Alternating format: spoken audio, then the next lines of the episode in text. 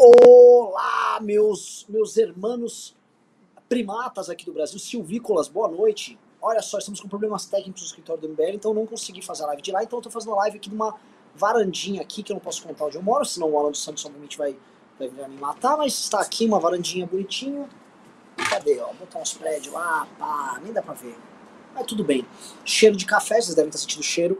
Deixa eu só pegar o café. Acabei de chegar em casa, então vocês vão me ver aqui fazendo café, tá? Vamos lá, atenção, vamos ver aqui, ó. Temos uma chaleira. Vamos ver se está pronto o café renânico. Ó, tá pronto, ó. Uma chaleira, uma cafeteira italiana.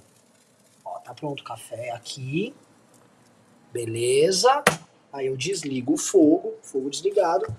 E com o cafezinho feito, nós vamos iniciar a live, né? Deixa eu pegar aqui. Ai, que meio a mão. Ai, ai, ai. Caralho. Pronto, ó. Slurb, slurb. Ó, pra fazer tipinho de plau. Pronto. Encher a xícara, vamos começar o programa. Programa caseiro aqui, vamos lá.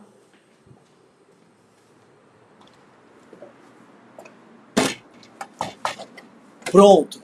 Boa noite, meus queridos amigos. Estou sem o Ricardo aqui. Boa noite, pessoal do MBL News. Uh, deixa eu ver agora nos comentários, pegar aqui o celular, ver como é que tá o áudio aí. Desculpa essa, essa coisa caseira aqui de hoje, mas, né, vocês são tudo de casa, né? Quer um cafezinho? Quer um cafezinho? Vamos lá, vamos ver aqui o que vocês estão falando. De casa, né? Quer um cafezinho? Quer um cafezinho? A Júlia Silva falou que o Renan está cada vez mais bonito. Hum, hum, hum, não, não. Ó, correndo todo dia. Até um fã nosso me viu correndo hoje, me mandou mensagem. Pá, mais magro, é foda, é foda, é foda. Vai tomar no cu. Se eu não fosse um silvícola e morasse no meio da selva, me segura, viu? Nossa senhora, pelo amor de Deus. Vamos lá. É... Cadê? Tá bom o áudio. Pessoal, não mintam pra mim. Eu estou fazendo um programa precário, não estou no escritório. Então, tá bom o áudio, aumenta o áudio, tá um som meio zoado. Ou vou, vocês vão lá dentro. Fiquei na varandinha porque tá com um climinha bom cafezinho, fumacinha para dar aquele clima. Por favor, quero saber de vocês.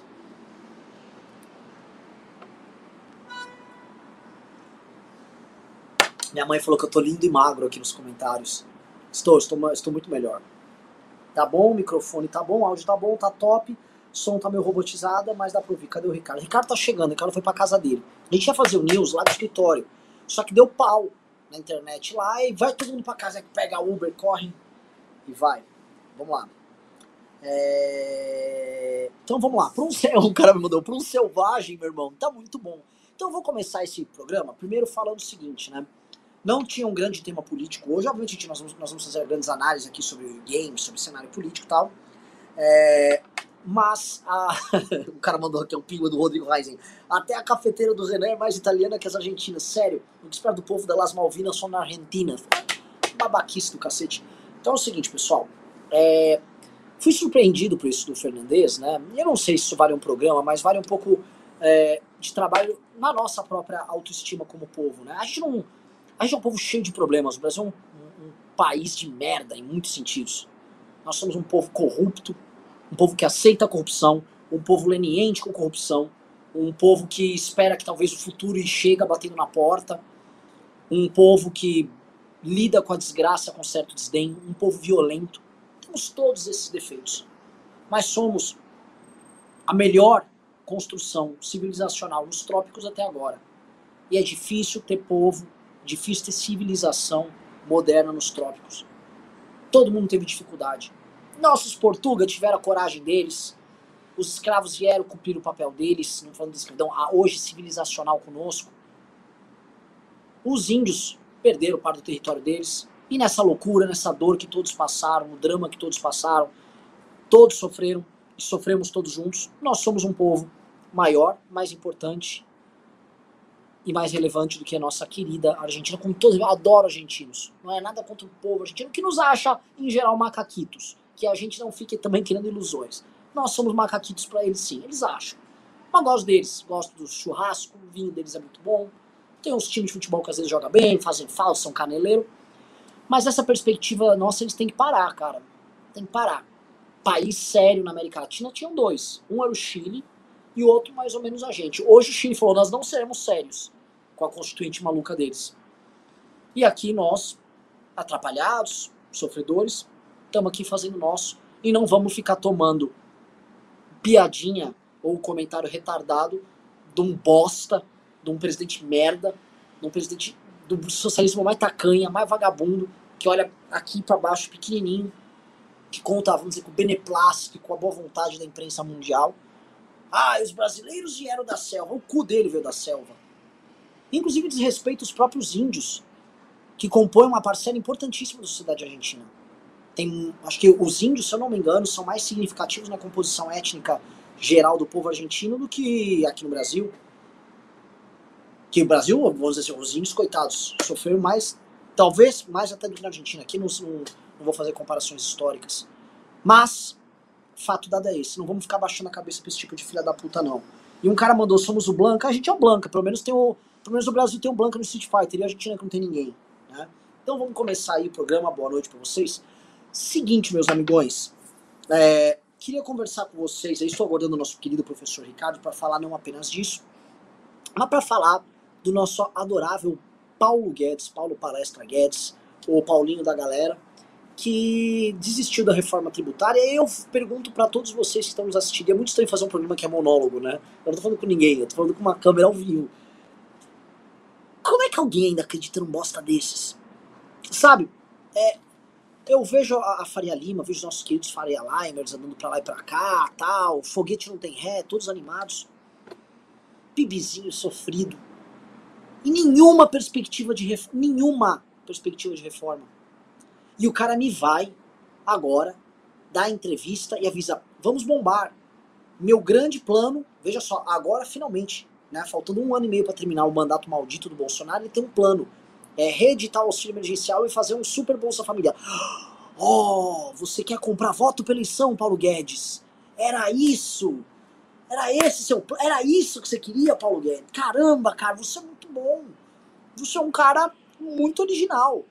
Você veio para mudar tudo, tava tudo errado, aí chegou o Paulo Guedes e falou: tá aí, eu vou comprar o voto da galera. Nossa senhora, beleza, que.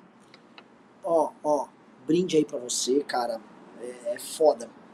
É, a Júlia Silva falou, Renan parece eu dando aula no EAD, falando sozinho pra câmera. É, é muito estranho, pessoal, é até desconfortável. Me deixa um pouco mais à vontade aqui, eu tô meio weird. É, tô meio esquisitão aqui falando sozinho com a câmera. Parece realmente coisa de, de uma pessoa que tem problemas, né? Mas enfim.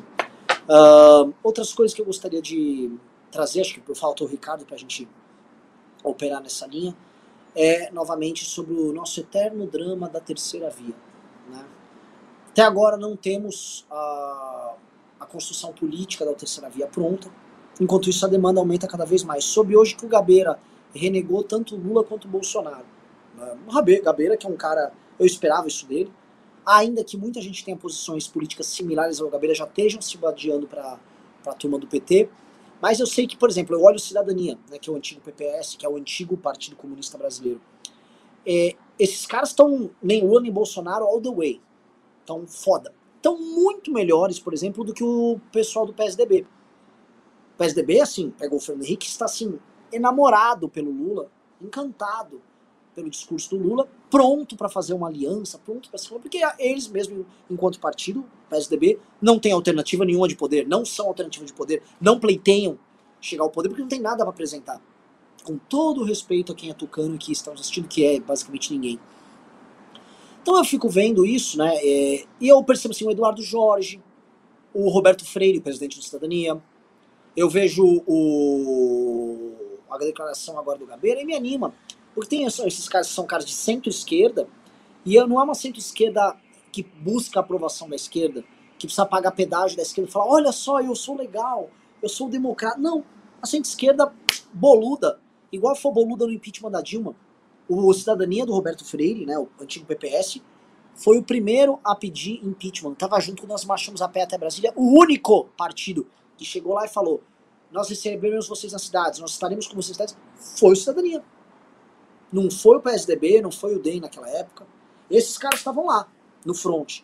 Então a notícia é, é super animadora. Né? A Maria Fernanda, a Nanda Bacelli, ela fez um vídeo hoje muito legal, falando do meu clã. Não sei se vocês viram, digite um, vocês viram o vídeo dela, tá no Instagram do Mbering.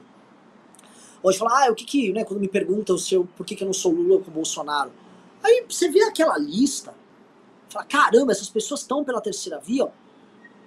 Aí eu vejo a lista de quem apoia o Bolsonaro, aí você vê, né? Ficha corrida, lista de quem apoia o Lula. Tá. Você fala, ah, gorda.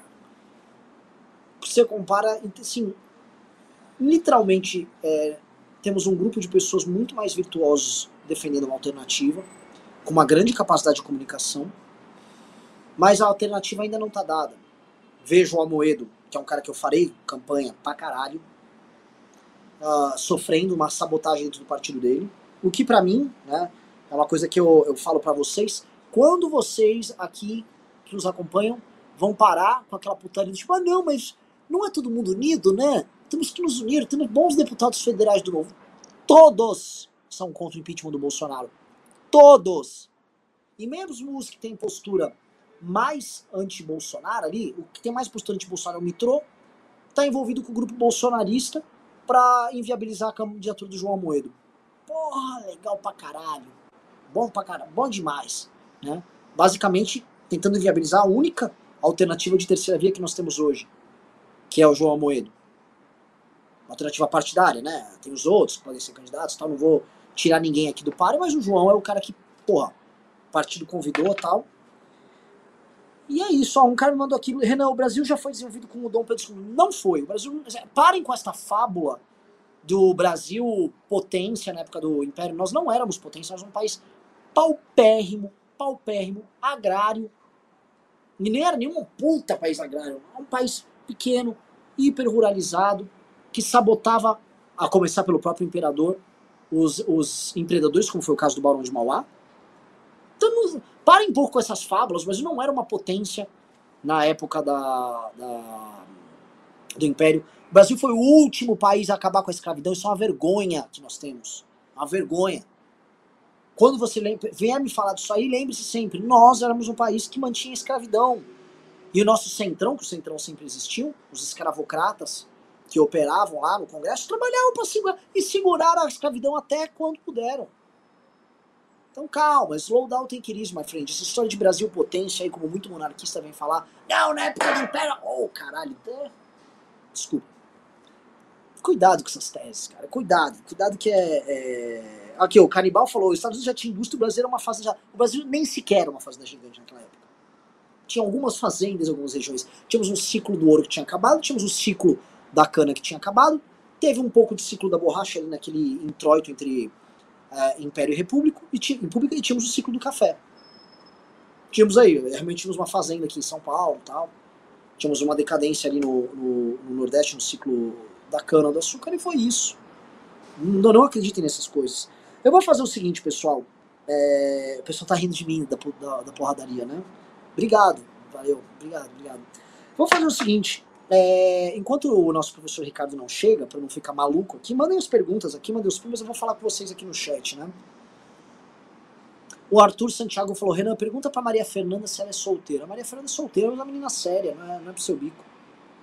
Uh, o, a Luana falou, o Brasil Paralelo são devaneios? Sim, porque o príncipe escrevia roteiros pro Brasil Paralelo. É óbvio que o príncipe vai falar que o Brasil era a última bolacha do pacote. O Brasil não era a última bolacha do pacote do Império. Nosso império teve inúmeros problemas, assim como a república também tem inúmeros problemas.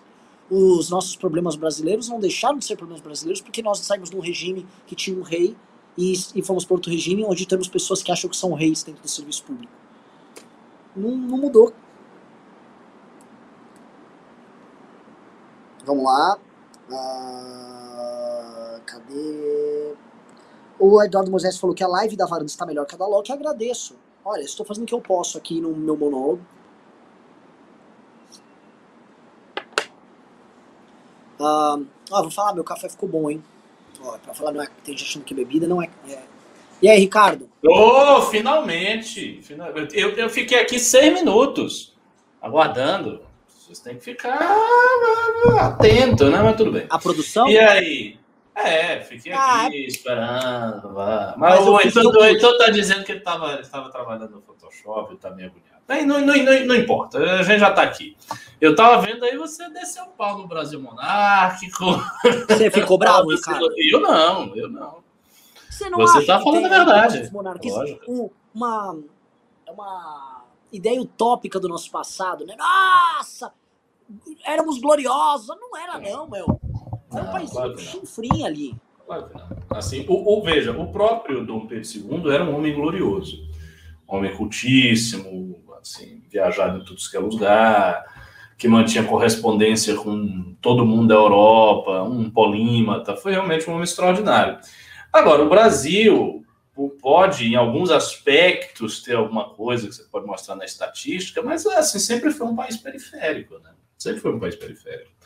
Os países centrais do século XIX eram a França e a Inglaterra, não era o Brasil. Então não dá para fazer essa comparação, dizer, não, a gente, ó, a França e o Brasil tá assim, ó, pau a pau. Não, é, né? Mandaram aqui. eu só tenho um vídeo lá da Argentina, né, Ricardo? Aí nos Sim, comentários, um cara falou assim: não, nós tivemos um passado glorioso também. Nós somos o quarto PIB do mundo quando éramos império. Hã? Tem essas, que- esta... é, Mas nu- nunca foi. É, essas estatísticas circulam. Eu, Inglaterra. eu É, a, a, a Prússia, a Prússia ficou realmente, assim, teve o desenvolvimento do PIB em 1870, com a unificação do Bismarck. Aí, quando ele unifica, realmente você tem um salto industrial gigante de 1870 à Primeira Guerra Mundial. Talvez fosse grande, não Tudo sei, bem, mas assim, era um país atrasado. Assim, era um país atrasado, é, lógico. Não, não era. O Brasil nunca esteve em nenhum patamar possível em termos de comparação equivalentes às principais potências do Ocidente. Nunca esteve. Culturalmente, a sua infraestrutura, socialmente, isso nunca existiu. A gente sempre teve um, um atraso histórico, digamos assim. né? E que está conosco até hoje. Né? Nós continuamos sendo um país periférico. Ricardo, de comentar um negócio com você, tá? Gente- Eu tô trazendo um drama aqui da live, né? Você que teve problemas pra entrar na live. É o seguinte, não passaram nem a pauta do dia. Eu, pessoalmente, passei o dia fora, passei o dia na rua. Não, Eu tem uma pauta, mas a pauta tá muito chata. uma pauta chatíssima. Quer fazer o seguinte? A gente já tá num programa que não é no nosso estúdio. Precário.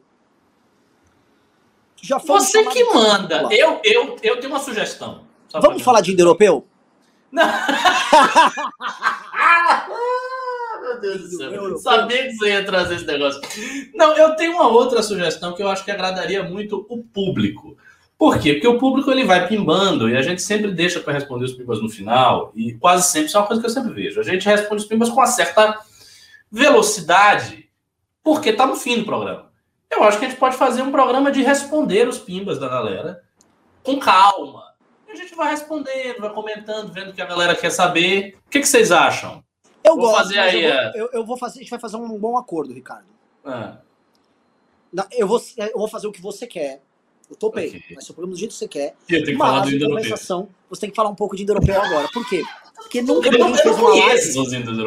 Ninguém nunca fez Tanto uma live assim. que viu pessoas falando de indo-europeu no mundo, eu tenho certeza. Então, se a gente fizer, eu vou pleitear o Guinness Record de que essa foi a maior live tratando dos Você, povos você, vai esfregar isso na cara do Survive the Jive. Vai dizer, Vou ah, tá vendo? Aqui é BR! É. Aqui é, É. selva! É selva! É selva, é selva mesmo. Eu E a gente pode comentar do, o- o- do, do próprio espírito aventureiro e desbravador e guerreiro dos povos indo-europeus e falar sobre isso na perspectiva da colonização nossa aqui. E fazer eu talvez, ó, vou pedir, vou fazer então, pra vocês entenderem, eu tenho um gênio do meu lado que é o Ricardo Almeida.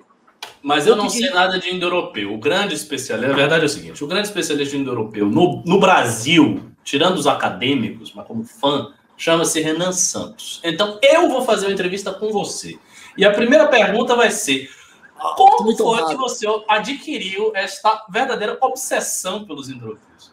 Como foi isso? Do nada se apareceu na sua mente? Foi, vou, vou- contar pra você, né? Bom, tem 1.124 pessoas vão saber disso. É, Olha, só para vocês terem uma ideia, esse é o assunto que o Renan gosta. Não é política. Ah, ah, o Renan ama política. Que nada. Ele ama indo-europeu. Estudar a história dos povos indo-europeus, visitar aí. É, é um negócio dele é esse aí. Eu vou te falar. Uma vez eu fui pra Suécia, e o pessoal me zoa muito, fazem piadas de Suécia, não sei o quê. E eu vi que tinha as suecas do oeste eram muito bonitas, da região de Gotemburgo. Tinha Mas isso antes você não tinha interesse pelos indo-europeus? Não, eu conhecia nada do assunto. Você nada. queria ir para Suécia para ver as louras. Eu fui lá, eu não era jovem, tava lá. É, é então, por isso. Todo mundo tem seu período de aprontar Pois alguma é. coisa. Eu consegui aprontar ali. Aí eu fui pra lá e eu vi que as suecas do oeste eram mais bonitas que as suecas do leste. Detalhes. Eu falei, hum, por quê? Aí eu fui estudar. Ai, porque os suecos, né, não vieram, eles não moravam eles não são nativos de lá, né? Eles foram pra lá. Ah, e quem foi esse povo que foi pra lá? Ah, fazia parte de um horizonte de povos que pré-históricos, né, é, ágrafos ainda, tal. Eu, oh, que legal. Quem eram esses povos?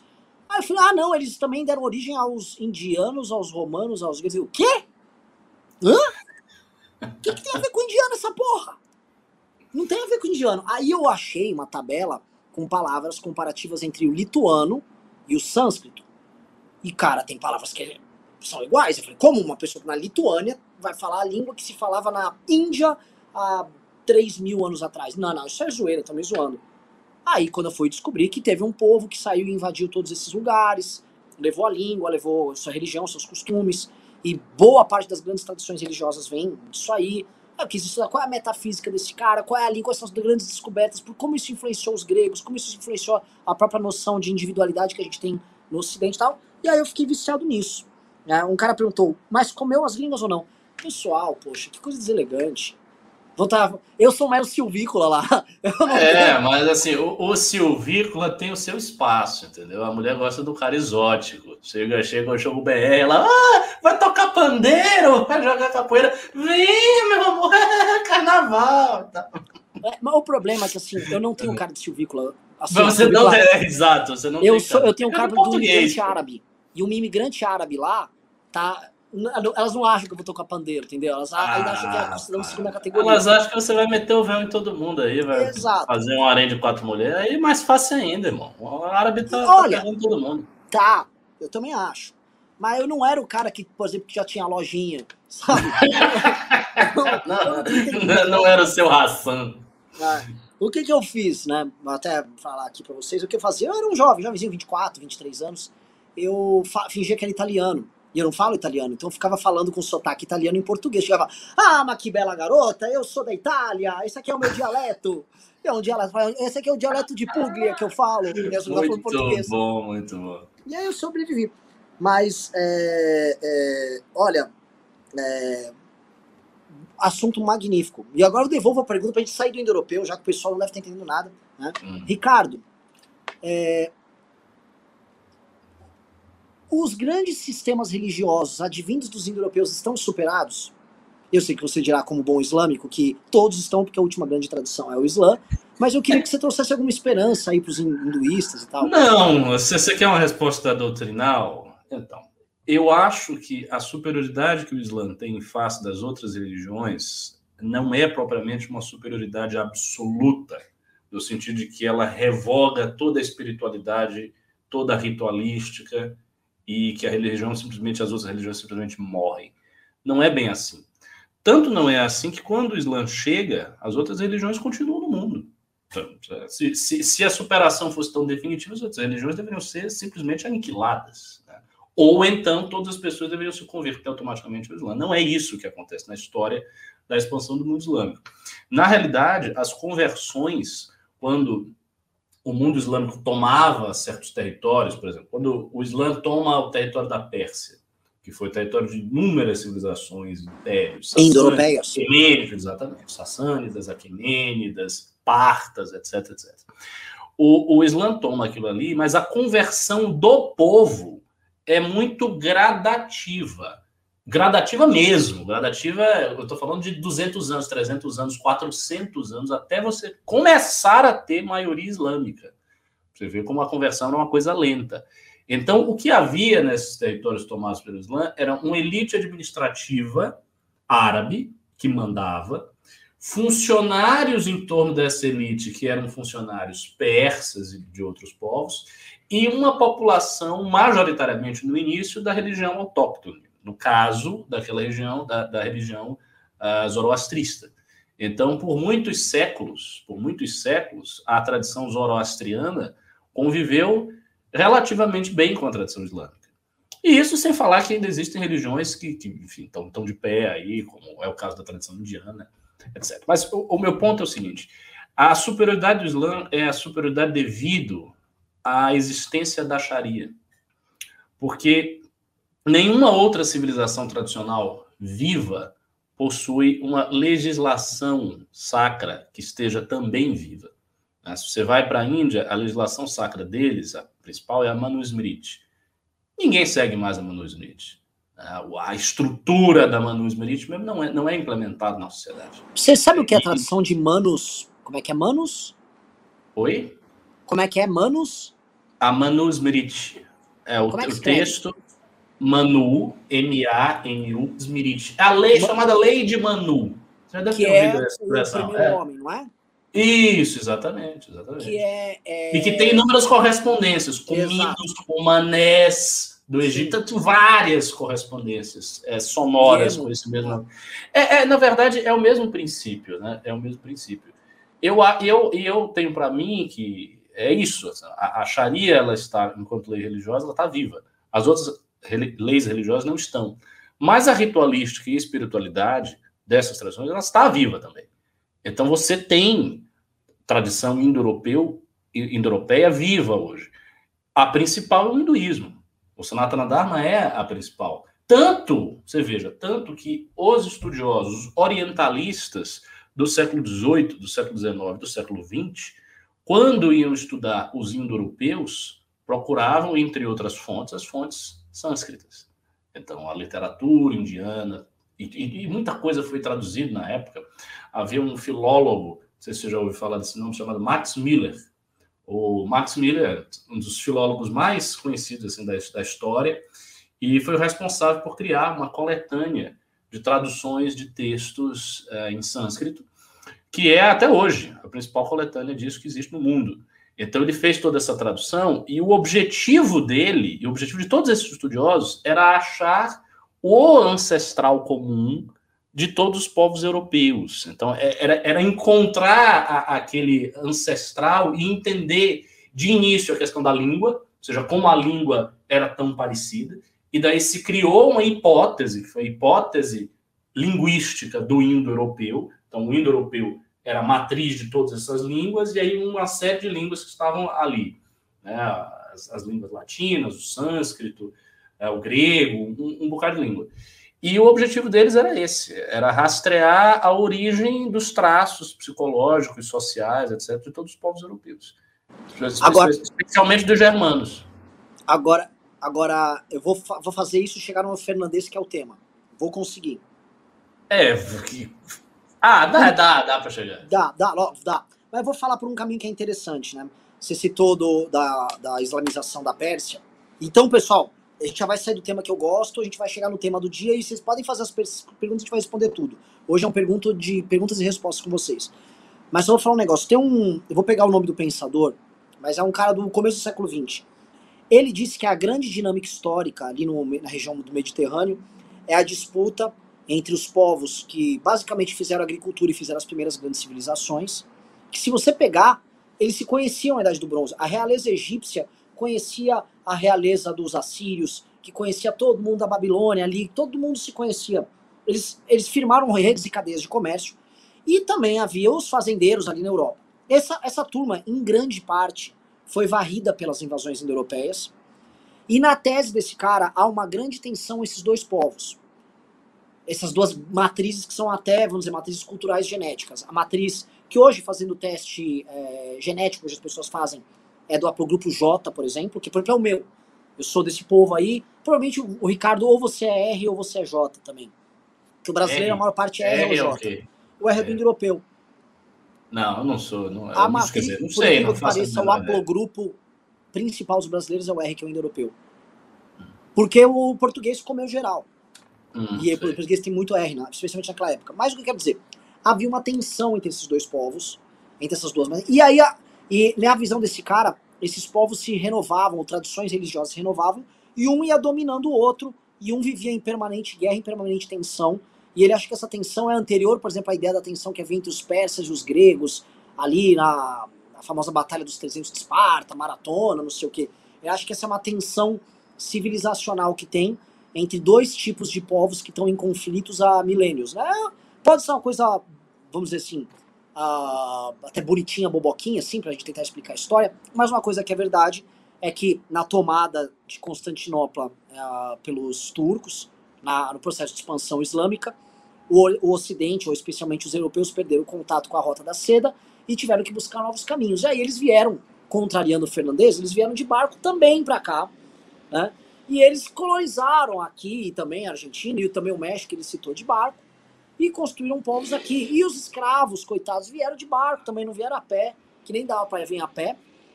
E construiu, e aí o cara hoje que mora lá, um argentino, que tem um sobrenome espanhol, mas provavelmente é italiano, é, vai lá e, e, faz essa leitura histórica simplória é, de todos nós. E fica por isso mesmo. Mas a gente, né, para brincar com o indo-europeu, nós vivemos sempre essa, este grande conflito aí. Este grande conflito. E eu vou falar para vocês, eu gosto de estudar indo-europeu, porque eu acho assunto legal. Mas eu faço parte, e provavelmente vocês todos, dos povos que foram dominados e sofreram na mão desses filhos da puta. Os indo-europeus são alguns dos povos mais genocidas do mundo. Eles destruíram o povo de Stonehenge, eles destruíram tudo por onde passaram. Um povo filho da puta. Eles destruíram Stonehenge, o povo? Destruíram. Daqui. Eles eliminaram todos. Comprovadamente? Comprovadamente. É comprovadamente. Os Como é que eles conseguem chegar a esse, essa conclusão? Porque, o, o, por exemplo, você tinha o, os esqueletos, os túmulos, os tipos de tumba, o tipo de potagem, né, o tipo de cerâmica que pertenciam aos povos que moravam lá, com datação de carbono. Aí, quando você começa a ter os primeiros vestígios genéticos, e também de armas e, e artefatos vindos dos indo-europeus, você percebe que é uma substituição muito rápida e mais. Ah. As linhas femininas dos povos que estavam lá permaneceram, ou seja, as mulheres sobreviveram, mas as linhas masculinas desapareceram, assim é. como a... Conquista clássica, mata o macho clássica. e toma a fêmea. É, mata o macho e toma a fêmea, e aí é uma substituição muito rápida. Outra coisa, na Europa, o filho da puta do indo-europeu não deixou sobrar nenhuma língua não há nenhuma língua pré-indo-europeia ainda viva na Europa, tirando a língua dos bascos, que conseguiram sobreviver ali. São os últimos, assim, que, que sobrou um, um pessoalzinho ali, por uma questão geográfica. É, então, então você é favorável à independência do País Basco e à sua completa sou, autonomia, porra, como o único, único representante de uma corrente sanguínea. Sim, sim, sim. Né? Os indo-europeus são canalhas, são sórdidos. Olha só. São tá porcos, eles acabaram com todos nós. Aí eu vou te falar, havia civilizações desenvolvidíssimas na Europa. Tinha uma civilização na Bulgária, que a Horizonte chama de Cucutene Trípoli. Era desenvolvidíssima. Cucutene Trípoli? Nunca ouvi falar disso. Desenvolvimento, assim, super. Destruíram tudo. São safados. Mas eu gosto de estudar porque, pô, depois virou romano, aí surgiu Aquiles. Todas as histórias de Aquiles, Continuaram destruindo, né? Os romanos. nunca assim, parou, né? Nunca pá, parou. pá, pá, guerra europeia, colonizaram o mundo islâmico. É, cara, esses, esses caras a gente tem que dar uma porrada nessa, nessa galera tem, aí. Tem. Se organizar todo mundo contra eles. É, é. Aí fica lá Putin, fica toda essa putada aí falando. E o chinês vem de quem? O chinês, de onde é, que é vem o chinês? É um, é um mongol. Ele, ele tem uma origem é, mongol. Agora eu vou te falar um negócio existe uma grande disputa sobre o japonês. Porque aparentemente existe uma corrente linguística, e tem gente linguista aqui no comentário, pode me, me comentar como é que tá isso aí, que atribui aos japoneses uma origem túrquica. Túrquica? Túrquica. Os japoneses Sério? uma origem ali, eles, eles viram muitas similaridades entre as línguas altaicas, que são dos turcos, uhum. com, a, com o japonês, e existe uma hipótese de que a origem real do japonês seja túrquica e não mongólica como é a dos, dos chineses, né? Ou seja, então, tem... o que é um turco e fica aí defendendo o Estado de Israel. Toma vergonha. Mas, Ricardo, uma coisa que dá para falar aqui, ó, para você, é os povos daquelas das estepes, o indo-europeu, o turco e o mongol, são os povos mais bravos, mais selvagens e mais escrotos, maiores Não, o, o turco e o mongol, eles também são, extremamente. Tradição é, não, guerreira, é tá falando... de, de, destruição. É a gente não fala do que o indo-europeu é isso, porque, pum, a Europa, que é a nossa matriz cultural, ela é feita deles, né? Mas, assim, também, o que eles fizeram na Índia, eles fizeram uma limpeza étnica no norte da Índia, naqueles povos dravidianos. Tinha uma, a, a, a população do, do horizonte de Mohenjo-Daro, aquela cidade. Desenvolvimento. Destruíram tudo. Stonehenge, outra coisa, destruíram tudo. E comeram geral. é foda. Quem veio da Step é filho da puta.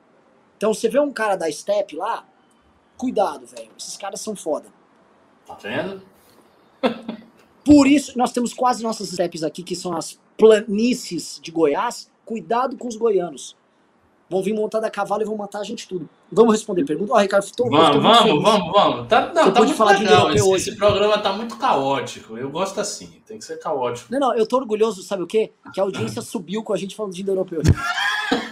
É, não, porque você tá falando muitas coisas que o pessoal não conhece, né? Cultura, como é que é? Cucu Trípoli? Cucutene Trípoli. Olha, o Maurício Fernandes Trípoli. mandou aqui, ó. Sinto pena dos Cucutene Trípoli, mas é a vida.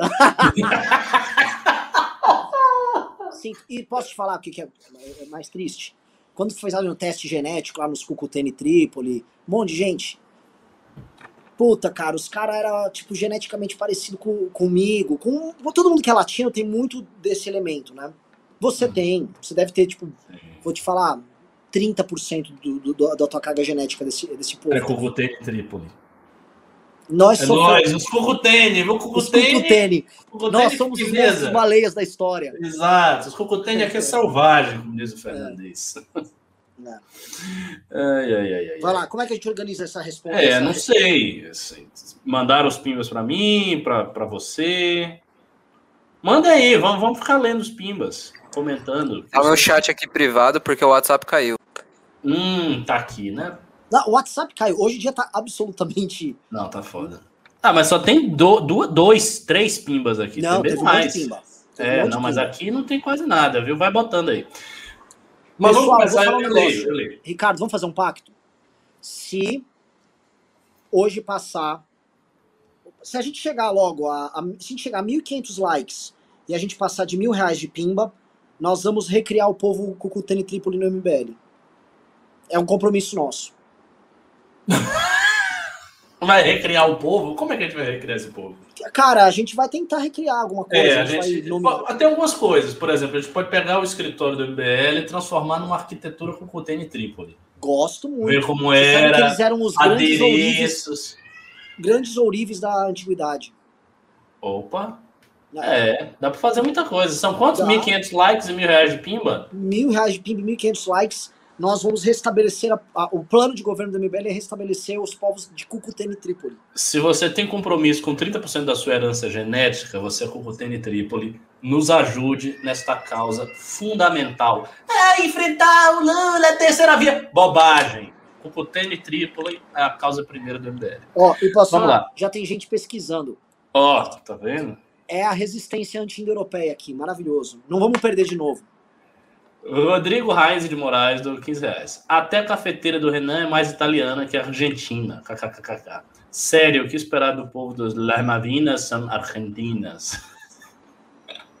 Não, esse negócio do Fernandes caiu muito mal mesmo. Né? Era melhor o cara ter ficado calado. A Argentina é fogo. Alexandre, a única coisa legal aí que tem da Argentina hoje é o Papa. Alexandre César do 5 reais. Valeu, Alexandre. Corujão do 5 reais. Excelente live na sacada. Roots. Comprei uma bandeira hoje. Pede para agilizar a entrega. Abraços, boa noite. Para cima. Ó, falaram de, de mandar mil reais. Não é você mandar mil reais, não. É, ter aí na somatória mil reais de pimba aí. Vambora. Cucutene triplo aí. Hashtag. Põe aqui, hashtag Cucutene. E um cara escreveu certinho. Se escreve tripilha. Tripilha. Tripilha, é. Eduardo Tenório do dois reais. Monarquista é só um tipo elegante de reaça. Veja, monarquistas no Brasil necessariamente são reacionários, porque são pessoas inspiradas num paradigma político que já acabou. Né? Então, o cara está olhando para o passado. Mas isso não é problema também, né? Às vezes você olha para um passado mais distante, por exemplo, o Renan está olhando para a idade do bronze. então você pode ser reacionário de grandes distâncias, reacionário longínquo. Uh, Elcio Júnior do 10 reais. Segundo Nádia Farage, em As, Mulheres, As Muralhas dos Sertões, a subida de Pombal ao poder em 1750 marca a garantia de direitos aos índios, enquanto os índios argentinos só passam a ter quaisquer direitos em 1818. Não sei lhe dizer, não sei dizer. Eu sei que Pombal foi um grande reformista iluminista de Portugal, isso, isso é fato. Agora, em que medida o direito dos índios é, é possível, né? Os iluministas fizeram muitas reformas de ampliação de direitos na época da sua, da sua atividade. Pode ser que sim.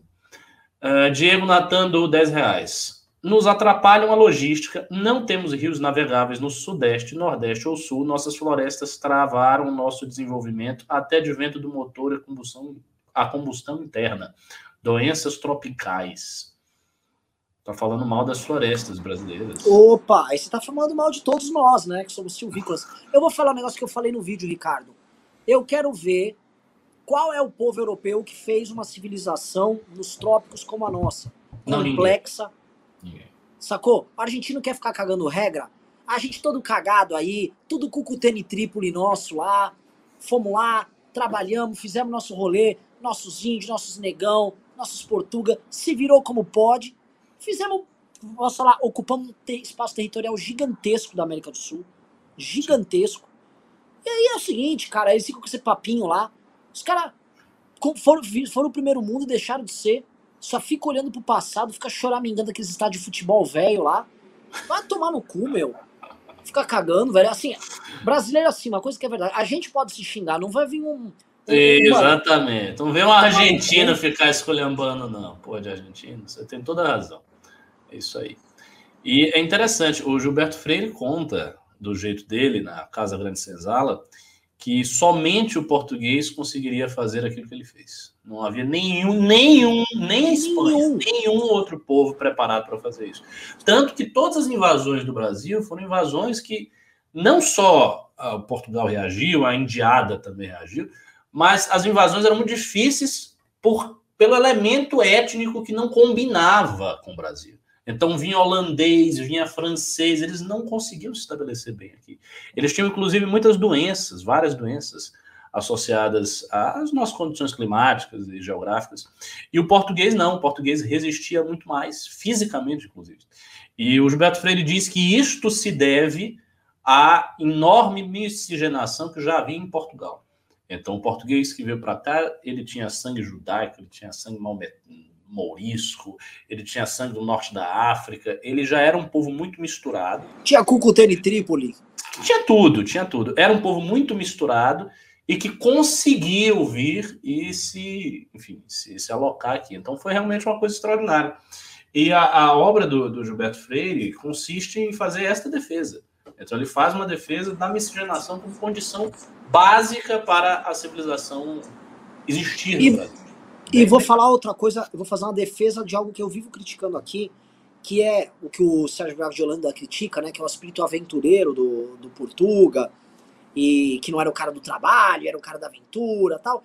Mas para fazer um empreendimento desses... Tinha que ser. Entrar, que tinha que ser. É. E o que os caras fizeram foi rock and roll pra um caralho. Os caras tenta imaginar a porra de um bandeirante, cara. Você, primeira coisa, todo mundo fala, ah, ele dominou o índio, mas ele juntou umas tribos de índio, ficou brother deles, casou com as índias. E, Índia... e às vezes os caras morriam também, porque eles tinham assim, uma superioridade armada, mas não era uma superioridade absoluta. Não era. O índio se armava, o índio metia flecha, o índio é. cortava o cara com machado, o índio comia ele, ele vivo. Era um negócio perigoso. E os caras correram o sertão, fizeram um país inteiro. Você pega o, o cara, o, o, o, sertanejo do Nordeste, não tô falando do cara da, do canavial, falando do cara mais sertão que fornecia uhum. gado e tal. Esse cara teve que estabelecer sítios e viver num lugar com calor tórrido, sem água. É ruim hoje, é difícil hoje. Imagina naquela é. época o cara teve que ser pica pum caralho. Pica pum caralho. É difícil hoje, imagina naquela época. É. Aí vem os caras. É, mano, vê se fizeram lá. Você foi ter desenvolvimento lá pro, pro, pro, pra parte do Texas, aquele calorão infernal lá, quando os caras fossem fazer ferrovia, corrida do ouro. Exato. Ninguém queria morar naquela merda. É, vamos lá. Uh, Diego Natan, do aqui. Movimento Brasil Livre, Renan, seria uma boa fazer um vídeo sobre os desafios da geografia brasileira, o que nós já tivemos que superar. Só alguns exemplos. Nossas serras nos atrapalham. É um vídeo bacana, mas assim, exige bastante conhecimento, né? O Ian Garcês é geógrafo. Se ele fizesse uma consultoria aí, seria mais fácil. Uh, Monstro Baleia do dois reais. Argentino sendo argentino, não tenho pena desse povo. Monstro Baleia dando ideia aí. Você vê? Mosbaleia é sempre aliado com a gente. Vai ver o argentino vai matar ele.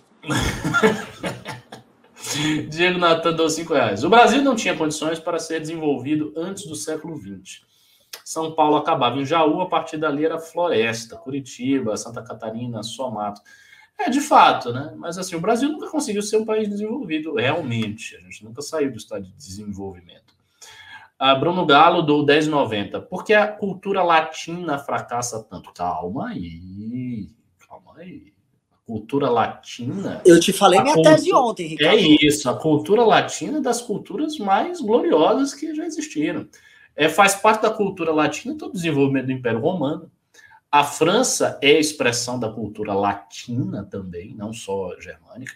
Nós temos a Ibéria, a né, Espanha, Portugal. A Espanha foi, a Espanha foi o maior império do mundo na época de Filipe II, sucessor de Carlos V.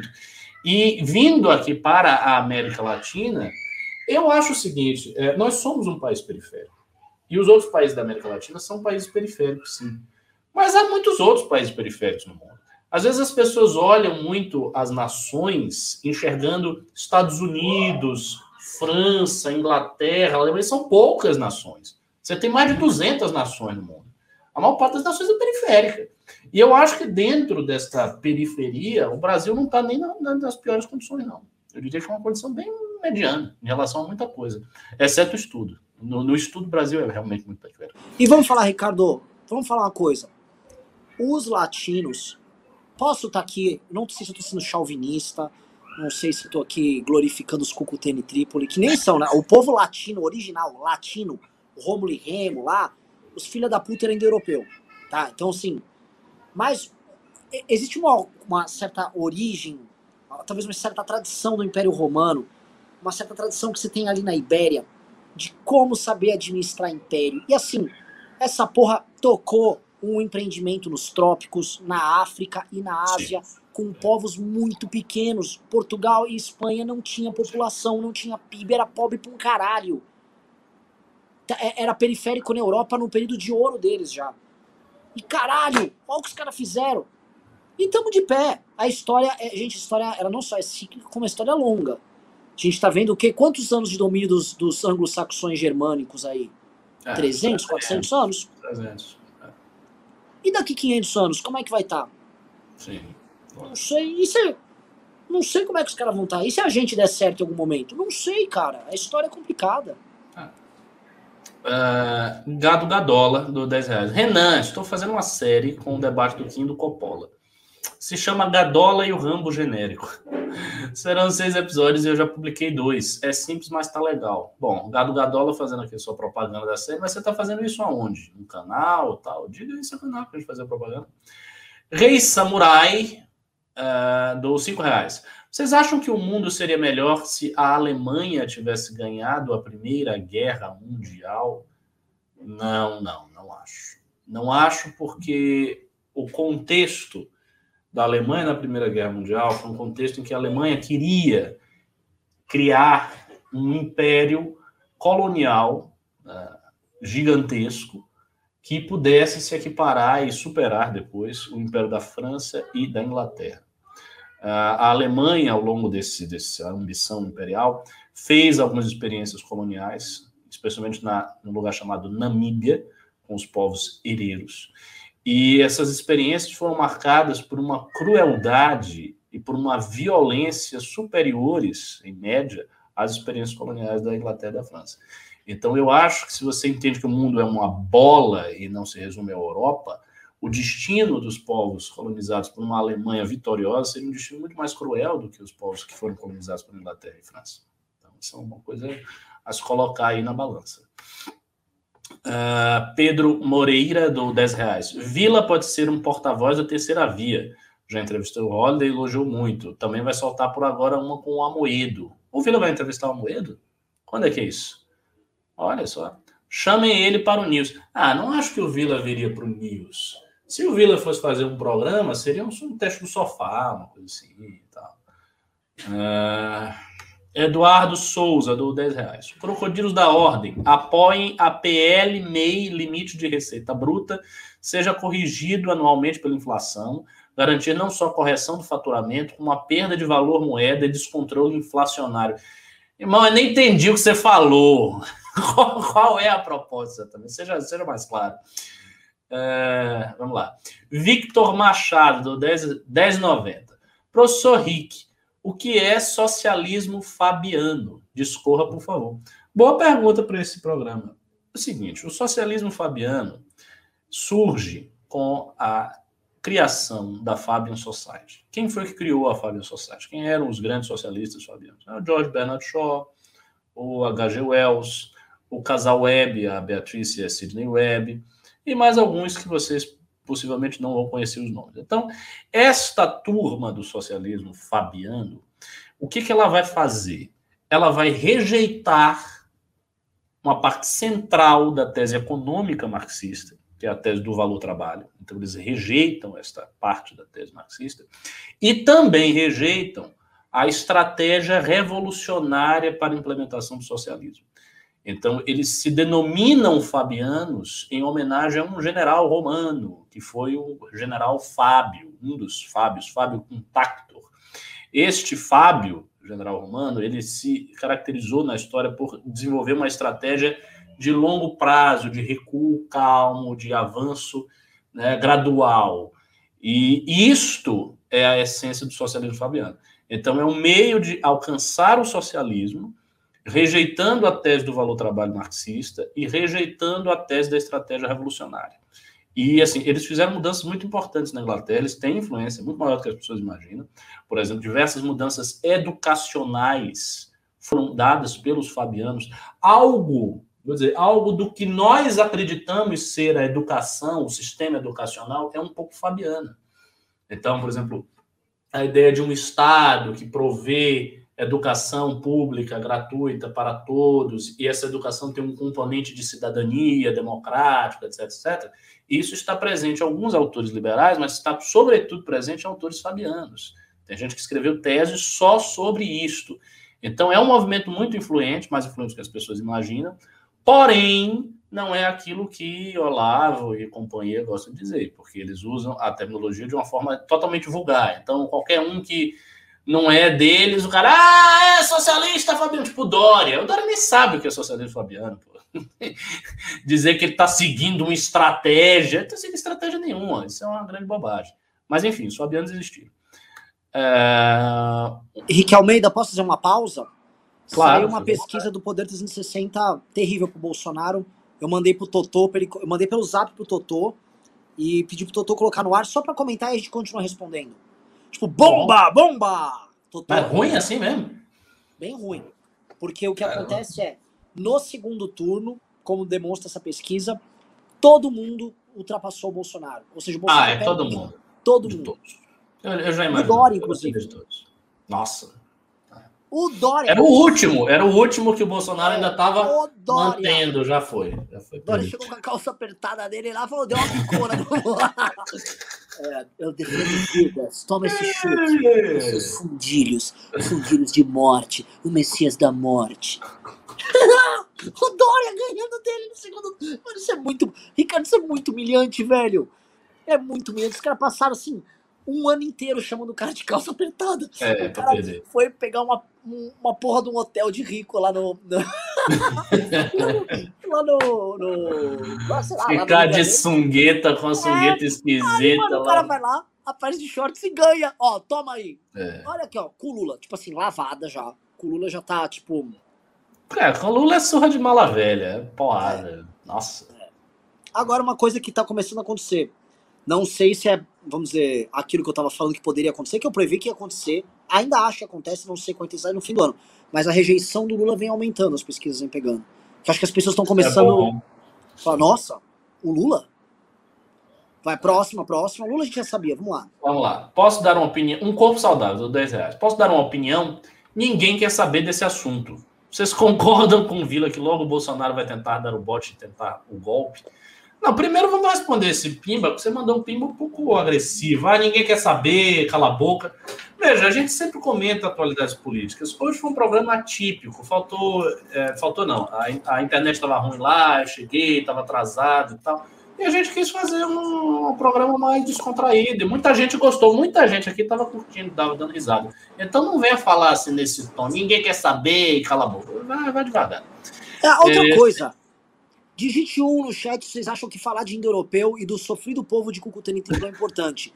E digite dois se vocês acham que não, que isso é desimportante. Tudo bem, se acha que é desimportante? Achem, tá? Mas eu quero ouvir. Vamos ver. Às vezes esse cara vai ser surpreendido aqui com uma com uma soledade cucutene tripuliana. Vamos lá. Ó, oh, pessoal só. Ah, não, é uma pessoa só, pô. Você tá. tá. tá escolhendo? O Carlos Henrique, ah, não. Tem um bocado de gente aí, não. Aí, tá vendo? Boa parte do público quer saber dos indo-europeus. O público é culto. O público do MBL gosta de saber de tudo, rapaz. É. Então, uh, vocês concordam com o Viro que logo o Bolsonaro vai tentar dar o golpe, o bote? Cara, eu não, não concordo com essa tese. Desde, desde o início que isso foi falado que o Bolsonaro ia dar o golpe, dar o golpe, dar o golpe, eu sempre achei isso um grande exagero. Sempre pensei ah, que o, não tivesse. O, não, eu. Como não? Queria tentar, ele tá tentando. Não, tá. ele quer. Veja, eu concordo. Eu sempre concordei que o Bolsonaro quer. Se, o, se, se houvesse um milagre, que ele apertasse um botão, o exército fosse para a mão dele, todo mundo fazia, ele dava um golpe amanhã. Não estou dizendo que ele não quer. Eu estou falando que eu sempre achei que ele não tivesse condições materiais para isso. E eu continuo achando que ele não tem. Então eu não, eu não acho que ele vai conseguir. Porque ah, tem uma não, coisa. É uma coisa básica que vocês precisam pensar o seguinte. Quem dá o golpe, rapaz, é quem está quem tá forte. Não é quem está fraco, não. Pega aí os golpes principais ao longo da história, você vai ver. Foram sempre situações de força. Sempre situações de força as ditaduras, os grandes, grandes governos, sempre situação de força, cara. Nunca é o cara tá recuando e caindo, aí ele dá o golpe. Não é assim. Então, assim, cada vez ele tá mais distante de dar o golpe. Essa é real, porque ele tá cada vez mais fraco. Deixa eu falar, ó. Botamos na tela aqui, cara, antes de você continuar com o Pimba. Olha aí, você tá vendo na tela? Tô ah. vendo. Empatado, não. Ele vai, Empatou, o Dória vai passar. Assim, tirou 10 pontos de vantagem. É, o Dória vai passar. O Dória vai passar de calça apertada voando. Toc, toc, toc. Vou passar é. voando na velocidade da vacina. Não, esse este losango aí tá bizarro, né? Porque teve é. um momento assim que tava baixo, aí subiu. Aquilo foi o quê? Abril, maio. Deve ser algum abre e fecha que aumentou a rejeição hum, do Dória. É, é, alguma coisa assim, aí pau. Vamos pro próximo, ó, só, tem, só, só tem mais dois Vamos lá. aí. Cirão da Massa abriu. Ah, nossa, o Ciro tá com a diferença boa, né? Ou seja, o Ciro vai poder virar para esquerda e falar: Ó, oh, veja só, perceba bem. Mas ainda tá menor que a do Lula. O do Lula tá, tem 11. Está menor que o do Lula, mas estamos em crescimento. Estamos período de crescimento. Isso é verdade. Isso é verdade. Não, não, tem um detalhe. Você falou uma coisa importante aí. Se o Ciro ficar muito à frente, as coisas. Se bem que. Não, não, não, não, eu tô falando bobagem, porque isso não vai fazer tanta diferença. Porque faria diferença se o Lula tivesse próximo do Bolsonaro.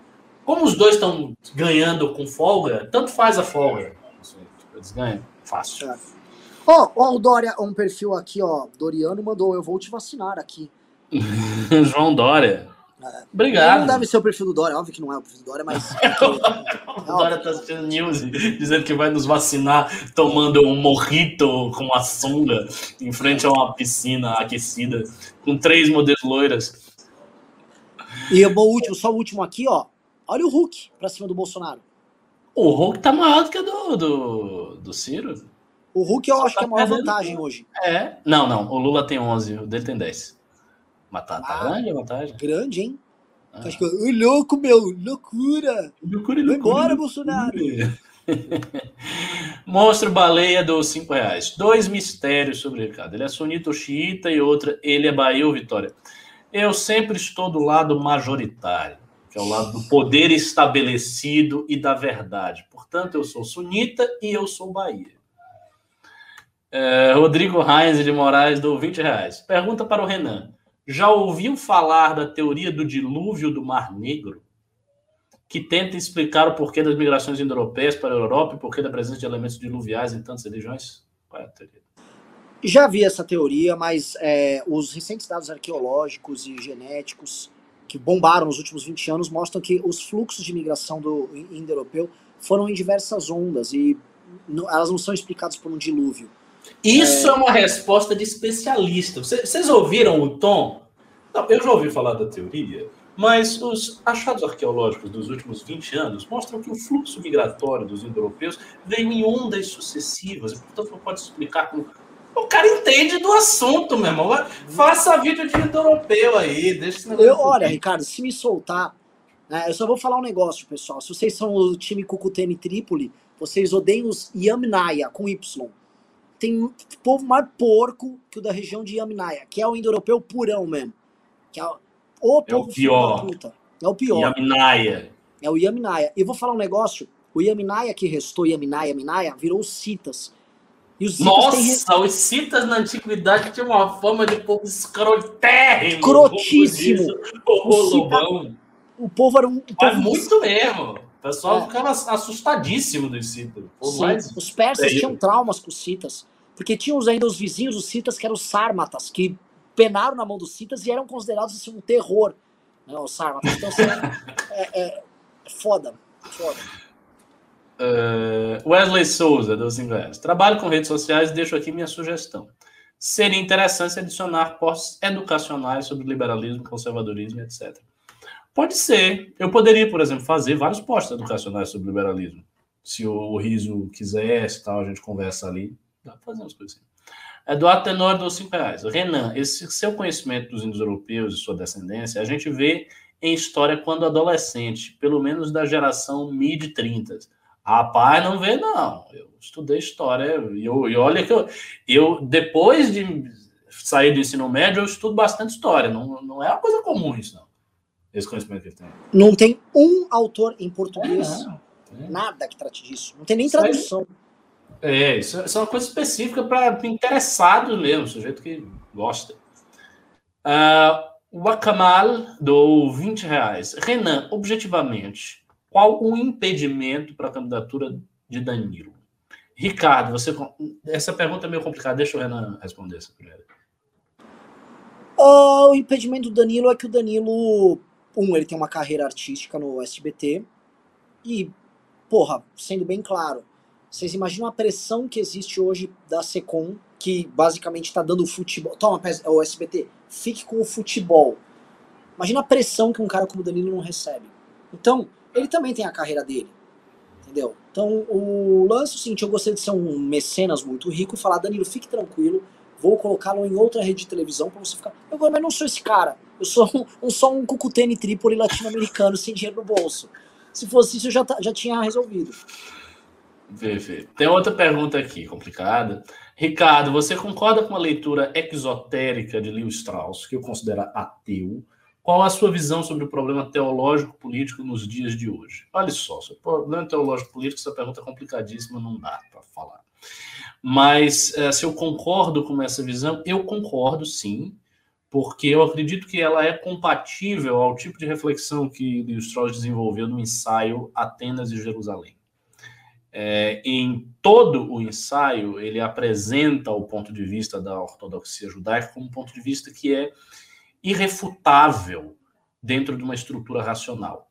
Mas ele não adota esse ponto de vista. Ele diz logo no início que ele, praticamente, ele, ele dá a entender que ele não tem fé e que ele parte de um ponto de vista ateniense, embora reconheça a impossibilidade de refutar o ponto de vista de Jerusalém. E, e, outra coisa, tem outro detalhe. A obra de Strauss, que é riquíssima do ponto de vista da filosofia política, é extremamente pobre do ponto de vista da metafísica. Então ele interpreta Platão, Alfarabi, os filósofos todos, sempre na clave política, como se não houvesse metafísica. Isso é uma coisa muito curiosa, porque para mim é incompatível com uma leitura total dos filósofos antigos, mas ele faz isso. Por que, que ele faz isso? Para mim, ele faz isso porque, no fundo, ele não acreditava na metafísica clássica. Provavelmente ele não acreditava na metafísica clássica, mas isso, isso é uma suspeita que eu tenho. É, Jefferson Schilling do cinco reais. Se a lei áurea fosse revogada, a elite brasileira compraria escravos, vocês não acham? Claro. Mas na hora. Época, assim, é óbvio. Posso, posso relatar um negócio para você, Ricardo? Hum. Não é uma compra de escravos, é uma, vou contar uma coisa que eu vi. é, é o seguinte, eu tava hoje de ah. manhã, eu tava num grupo de WhatsApp, não vou falar o grupo, não vou ser elegante, as pessoas estão num grupo, um grupo da elite brasileira que está revoltada com o Bolsonaro, né? Está encantada, assim, com o democrata Lula, adora as movimentações que o Fernando Henrique faz, as sinalizações democráticas, né? PIB brasileiro em polvorosa, lulando. Né?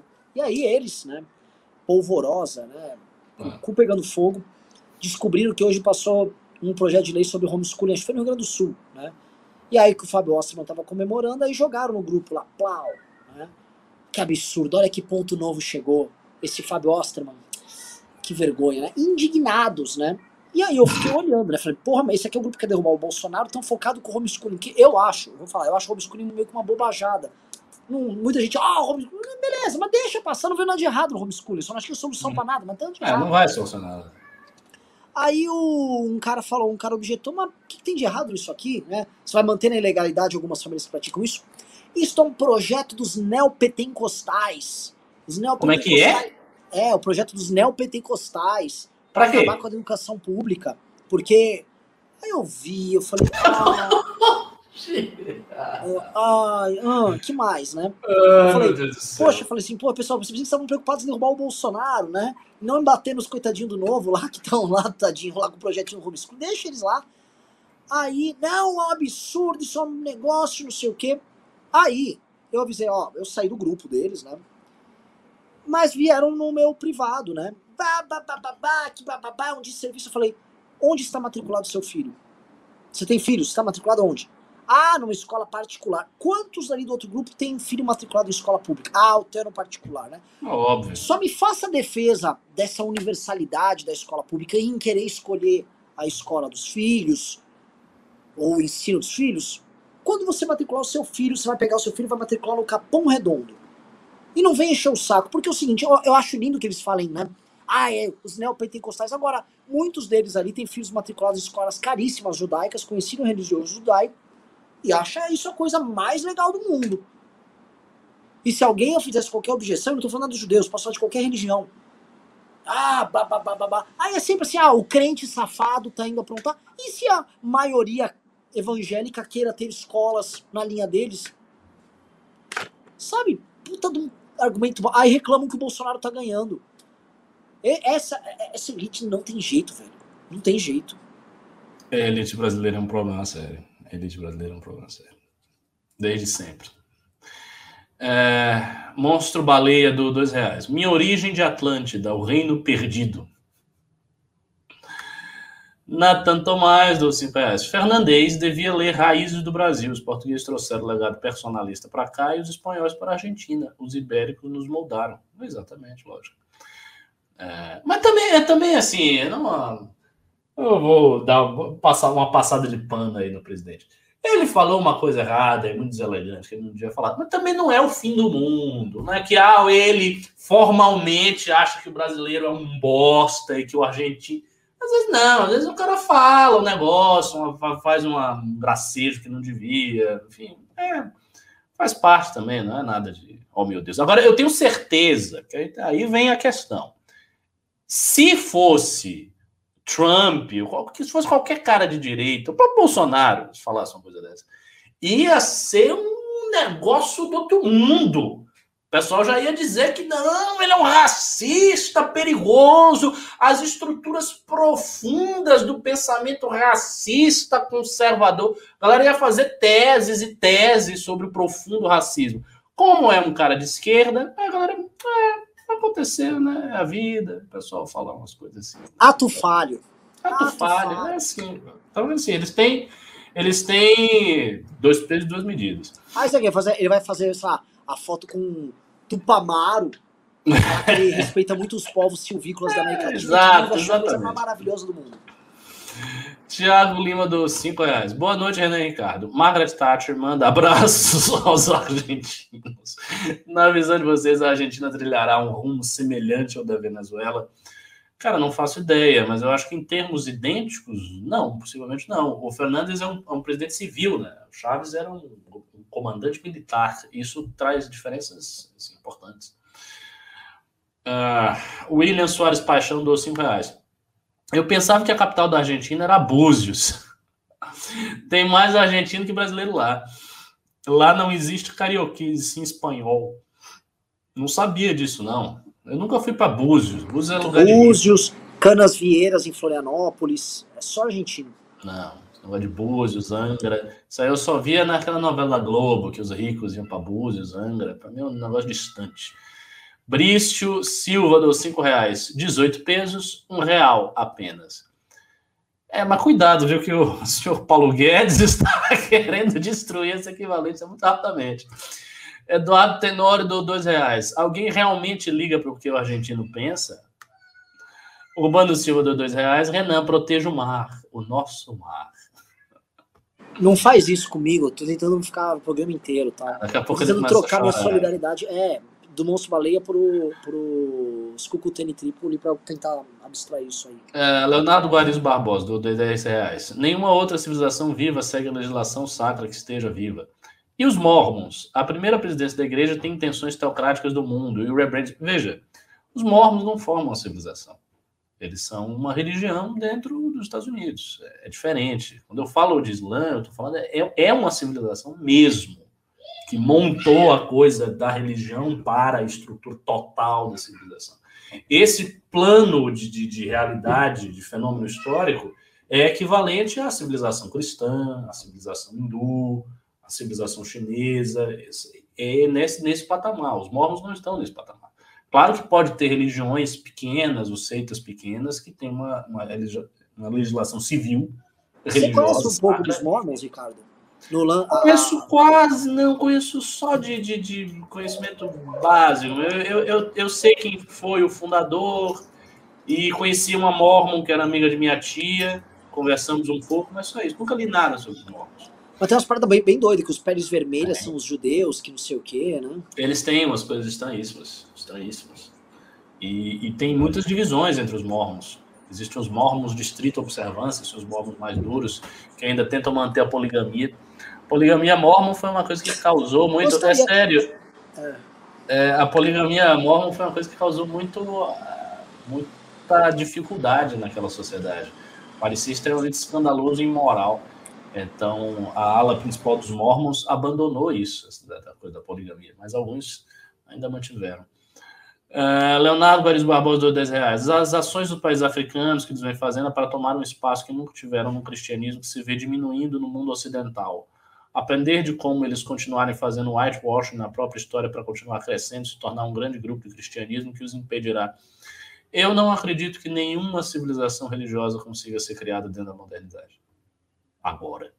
Não acho. Acho que o que tem, tem, o que não tem, não vai ter. Essa é a minha opinião escatológica. Acho impossível.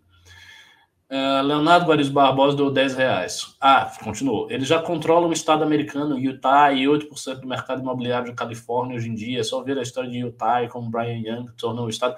Você é mormon? Você sabe tudo dos mormons. Aí tá escrevendo ali o mormon, o mormon é isso, o mormon vai chegar, o mormon é foda. Cara, é o que eu tô dizendo. Eu não, eu não acho que o mormon vai construir civilização nenhuma. Mas se eles estão conseguindo se expandir tanto, pô, parabéns para os mormons, né? Alguma coisa deve ter ali. Uh, André Canizela, do 20 reais. Ricardo, nunca fui muito chegado na história do Islã, mas você mudou bastante minha concepção. Tá vendo como a coisa começa? É assim. Gostaria de. Tipo, meia hora depois, o cara tá lutando pelo califado. com a cimitarra. Saladino! Uh, mas você mudou bastante minha concepção sobre. Gostaria de conhecer mais sobre, gosto do catolicismo, mas suas tradições estão muito fracas nos dias de hoje. Então, André Canizela, assim, eu vou dizer bem franco. Material de Islã traduzido para o português, nós temos muita, muito pouca coisa, e geralmente o que a gente tem é ruim. Tem o Compreender o Islã, do Fritjof Schumann, que é um belíssimo livro, porém escrito de uma perspectiva tradicionalista, que não é exatamente a perspectiva da, da ortodoxia islâmica. Mas você pode começar por esse livro, Compreender o Islã, do Fritjof Schumann. Você ainda acha esse livro. Uh, tem também, ah, tem também uh, os dois livros da Karen Armstrong, a biografia do profeta Muhammad e o livro dela, Azul, O Islã. São dois bons livros sobre Islã que gente tem em português. Comece por aí. Agora, uma coisa sobre esse negócio da influência. É, o, o que faz as pessoas terem esse tipo de abertura não é a polêmica. Tanto que eu me lembro que algumas pessoas vieram até no meu Twitter dizendo: não, porque o negócio do Estado judeu, fale mais e vá. Não é assim que funciona. A, a, a direita, ela é majoritariamente cristã e tem uma parte judaica, tem uma parte até, mas ela não é, não tem, não tem nenhum muçulmano na direita. São pouquíssimos, um ou outro que é muito raro. Então não é, não faz sentido você se posicionar dentro de uma corrente que já está aí e que você praticamente não existe enquanto enfim, é, possibilidade distintiva, de você se posicionar de maneira polêmica e criar confusões, não sei o quê. E isso não dá certo, isso não é inteligente. O que faz as pessoas se aproximarem, procurar saber, é o fato que elas têm um convívio comigo, que eu sou muçulmano, que eu sou pessoa de boa, tranquila, né, divertida até às vezes. E é isso, a pessoa se acostuma e vê, pô, realmente, os muçulmanos não são loucos, né? Tem esse cara aqui, esse cara parece tão razoável, não, não tá fazendo nenhuma barbaridade, não tá batendo ninguém. Né? Então, vamos que vamos. É, é assim que funciona. É, Reis do 1 dólar e 99 centavos. Argentina pentacampeã já emplacou cinco prêmios Nobel. Esse é um bom argumento. É um belo argumento a favor dos argentinos. A gente não. Mas, é, de fato, o argentino, isso é um detalhe, o argentino lê mesmo mais que o brasileiro. Buenos Aires tem muitas livrarias. Tem... O ponto pior do Brasil é a educação, cara. Vá, vá por mim. Assim, você pega corrupção, a gente é ruim, mas não é tão ruim como, como se imagina. Mas na educação, os nossos resultados são sistematicamente os últimos, ou quase últimos, de todos os países.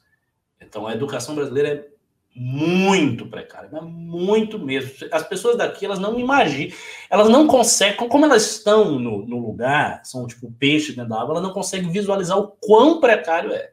O quão precário é. Você pega até da classe média que estudou em colégio particular, você pega um adolescente, uma criança, assim, jovem, não consegue, eles não conseguem falar, as pessoas têm dificuldade de falar, elas têm dificuldade de escrever, elas não conseguem entender os textos, elas leem e não entendem. Então há uma precariedade educacional muito gigantesca, que eu acho é, o, o grande fator assim, de atraso do Brasil é esse. É, Conrado Pereira de Amorim, do dois reais. Só para dizer que curti muito o assunto variado. Valeu. Henrique Lopes, do cinco reais. Tem que fazer mais programas sobre indo-europeu. Oh, não abra essa porteira, vão ser todos. Não vai ter mais MBL News, vai ser é, MBL Mazda. Ramon Fica falando um negócio desses. É, é, o, é, o, é o Mitra, Mitra BL. Mitra BL, Mitra BL. Ramon Link dos 5 reais. Renan e Ricardo igual Batman e Robson. Lincoln Wesley dos 5 reais. Como fazer militância efetiva? Mesmo com tempo restrito no dia a dia para ler, estudar e se manter informado. Trabalho muito e se parar, fico quebrado. Então, eu não acho que você vai ser o cara que vai se informar e que vai. Você pode fazer militância mais direta. Tipo, se precisar, se você estiver no núcleo, eu não, não sei, enfim, você está em algum lugar, mas se estiver no núcleo, se tiver um ato, você vai no ato e faz, isso você pode fazer. Uh, Guilherme Benner Martelli do 10 reais. Onde o Renan aprende essas coisas? Cara, vou citar alguns. Vou citar um autor, vai para Jorge do Mesil. Eu comecei a ler esse cara, é, mitologia comparada. Eu sei que tem outros caras de mitologia comparada que são melhores do que ele. Mas ele era muito nerd nesse assunto do indo-europeu. Não, do Mesil é um gigante. É, é, é, não, ele, ele, é um dos grandes eruditos franceses, assim. É, ele, é, ele era tarado, era pirado no assunto, pirado num nível. Porque, assim, esse assunto, para quem gosta, por exemplo, de religião comparada, mitologia, é um assunto fascinante. O cara vai, esse cara por descobriu, caralho, eu tô vendo um, um, ritual de sacrifício de cavalo que era feito na Irlanda, que ele tem uma correspondência exata na Índia antiga. Mas como? É, é assim, era igual a porra do ritual. Não, não, não, não, não. Isso não pode ser uma coincidência. Aí o cara via fragmentos disso em Roma. Ele via um exemplo disso. Aí ele foi, ele foi lá para a região da Ossétia, onde foi os Citas morar. E aí ele foi lá e começa a pesquisar e acha, não, achei isso aqui. Pra... O cara era muito doido, com escritos antigos, com os pergaminhos. O quarto que ele morava era bizarro. Então esse cara tem livros e mais livros e mais livros e mais livros e mais livros sobre isso. Aí o resto, enfim, é, prefiro não citar. Depois não, a galera vai ficar querendo ir atrás. Não, esse é um assunto que não é pra. Entendeu? Poucas pessoas podem saber. É, é verdade, é meio esotérico esse assunto. É. é porque, de fato, é, isso aí também envolve muita gente doida e tal. Você entra no, numa área, às vezes, fringe, sabe? Sim. É, Leandro O, do, do 5 reais. Essa pesquisa onde Dória sobe é depois do evento do hotel no Rio. Sinal que a militância bolsonarista perdeu o poder de fogo. Perdeu muito poder de fogo. A militância bolsonarista não é nem 10% do que era antigamente. Não é mais. Lucas Silveira, do 10 reais. Professor Ricardo, vi a live com o Mago Liberal e achei interessante sua visão sobre educação. Para você, como deveria ser a educação para pessoas com altas capacidades e superdotação? Separada. Eu acho que deveria ser separada em instituições diferentes. Só que isso é extremamente elitista. Então, enfim, defender esta tese soa a muitos ouvidos uma coisa assim, meio assustadora e tal, mas eu acho que deveria ser separado. Não tem sentido nenhum você ter uma pessoa de QI muito superior, 140, 135 e tal, com uma capacidade claramente acima da média geral e enfiá-la no mesmo na mesma sala que você está falando com o resto. Não dá. A pessoa vai se desinteressar. A postura dela será a seguinte: ela não vai se interessar por nada. Porque para ela será muito fácil, ela vai fazer isso com facilidade e pronto. Isso acontece. Em inúmeros casos é assim. E aí o cara fica lá e fica ali ocioso, pá, é chato, não é estimulante. A educação, cara, para ser estimulante de verdade, precisa ser desafiadora. Você tem que estar no, na tensão das suas capacidades. Nem demais, para você também não desistir. Tipo, ah, um menino de 12 anos ele vai ter que fazer aqui uma crítica, a crítica da razão pura de Kant, estudar álgebra avançada. Não, isso aí. Mas não pode ser muito relaxado, porque você perde o estímulo. Tem que ser uma coisa que mantém uma tensão do espírito. E quando as pessoas são muito inteligentes, que é aquela média, o beabá que é ensinado na escola não consegue manter essa tensão. Então ele perde o interesse. É, Lincoln Wesley dou cinco reais. Me formei com bolsa do ProUni e não sei lidar com isso quando converso com amigos de esquerda. Por quê? Você pode lidar com isso com maior facilidade. Você diz o seguinte: olha, o ProUni teve coisas bacanas, inclusive fez eu me formar. Mas fora isso, esquerda é uma bosta. Por isso, isso e isso. Não tem dificuldade. Você pode fazer a distinção. É porque esses caras também de esquerda, eles são meio escrotos. Eles botam a coisa de uma maneira que você tem, você tem que ser grato. Não, mas você se formou com ProUni, então seja grato a mim. Grato, caralho. Não existe isso de ser grato. O governo é o governo, você não tem que ser grato a ninguém porque fez uma coisa. É, a gente também poderia dizer, então, esquerdistas, por que, que vocês não são gratos a Fernando Henrique Cardoso, que fez uma moeda forte e estável? Ah, vocês são gratos a Fernando Henrique? Porque antes era o cruzado, era o cruzeiro. Ah, não, não somos gratos. Então pronto, então você também não precisa ser grato. Porque você fez e qual é a natureza dessa gratidão? Por exemplo, hoje ah. tem que ser gratos ao Bolsonaro, por exemplo? Que é quem está pagando a, pagando a conta. Exato, que está mantendo, e aí? Você vai ser grato ao Bolsonaro? É, isso é, isso é chantagem. Eles estão lhe chantageando, cuidado. Corujão do 5 reais. O Danilo seria viável no novo? Se não, aonde seria mais viável? A moeda do Danilo está esfriando? Cara, no novo, mais viável seria o quê? Bolsonaro? Monstro baleia do 10 reais. Calma, pô, você fez uma piada usando o novo eu tava. Hoje, para a bancada federal, o candidato a presidente chama-se Jair Bolsonaro. Não é do partido todo, mas para a bancada federal e muitos estaduais, eles, vamos assim, eles escorreram lágrimas de alegria em poder defender o legado de Paulo Guedes, do nosso querido presidente, com algumas críticas e ressalvas, porque eles, lembrando bem, eles elogiam quando acerta, mas, mas quando erra, eles criticam. ah, critica. Eduardo Tenório, do dois reais. Ricardo, faz um canal sobre teus conhecimentos. Eu não sou bom para fazer canal de YouTube. Se eu fosse fazer um canal, seria uma coisa chatíssima. Agora, você quer o canal sobre os meus conhecimentos? Chama-se Academia MBL. Estão lá.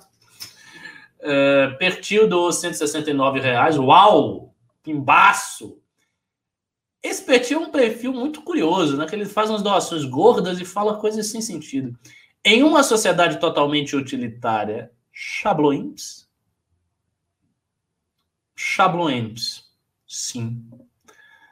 Gustavo Henrique de Moraes do 10 reais. Olá, Renan e Ricardo. Vocês souberam que o Rubens Menin comprou a rádio Itatiaia, a principal emissora? Sim, sim, sim, sim.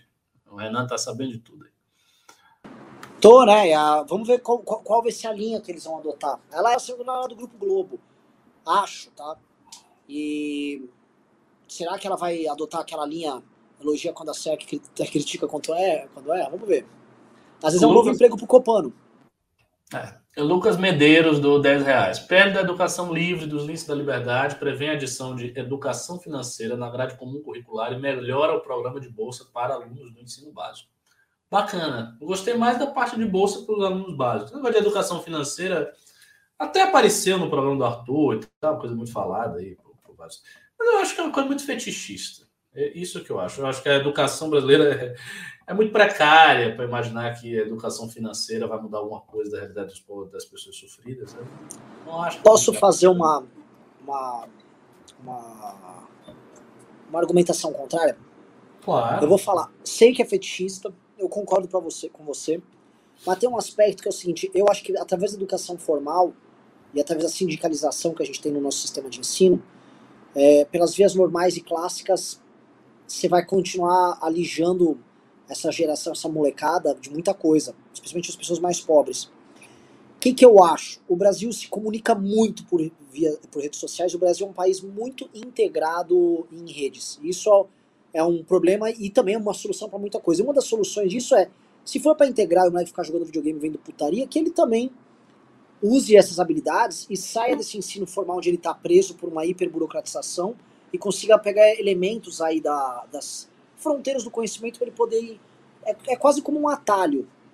Sei que tem um fetiche, mas também tem um atalho que pode ser libertador.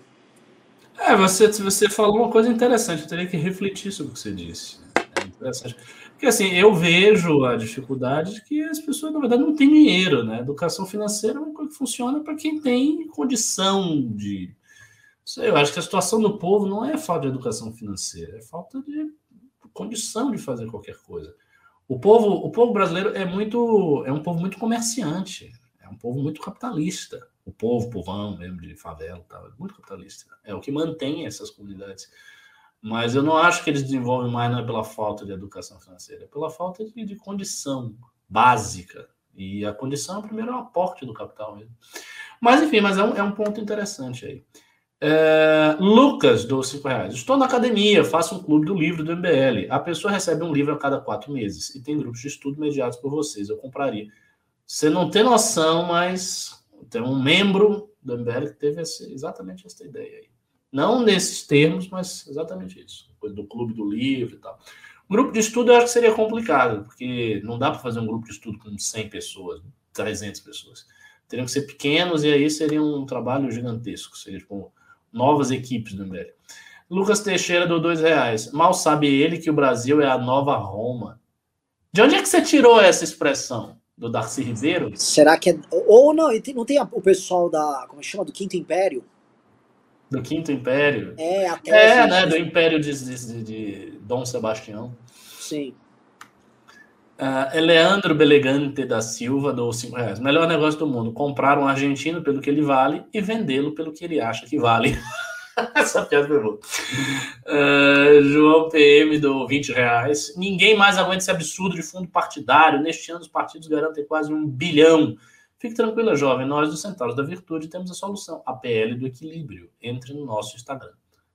Olha só, centauros da virtude estão contra o fundo partidário. Entre no Instagram do Centauros da Virtude. Não pio, do dois reais. Poligamia ou poligenia? Poligenia? Poligenia seria o que exatamente? Um nascimento de múltiplos fatores, um nascimento de múltiplas causas? Não, seria poligamia mesmo que eu falei. Ah, uai, o Renan foi embora? É, o Renan foi embora e nos deixou Adeus, Renan, adeus.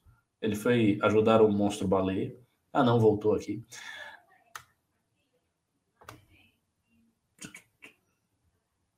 Tá mudo. Não, desculpa, desculpa. Ah. Eu fui ver, fui procurar no Google que era poligenia, mas caiu.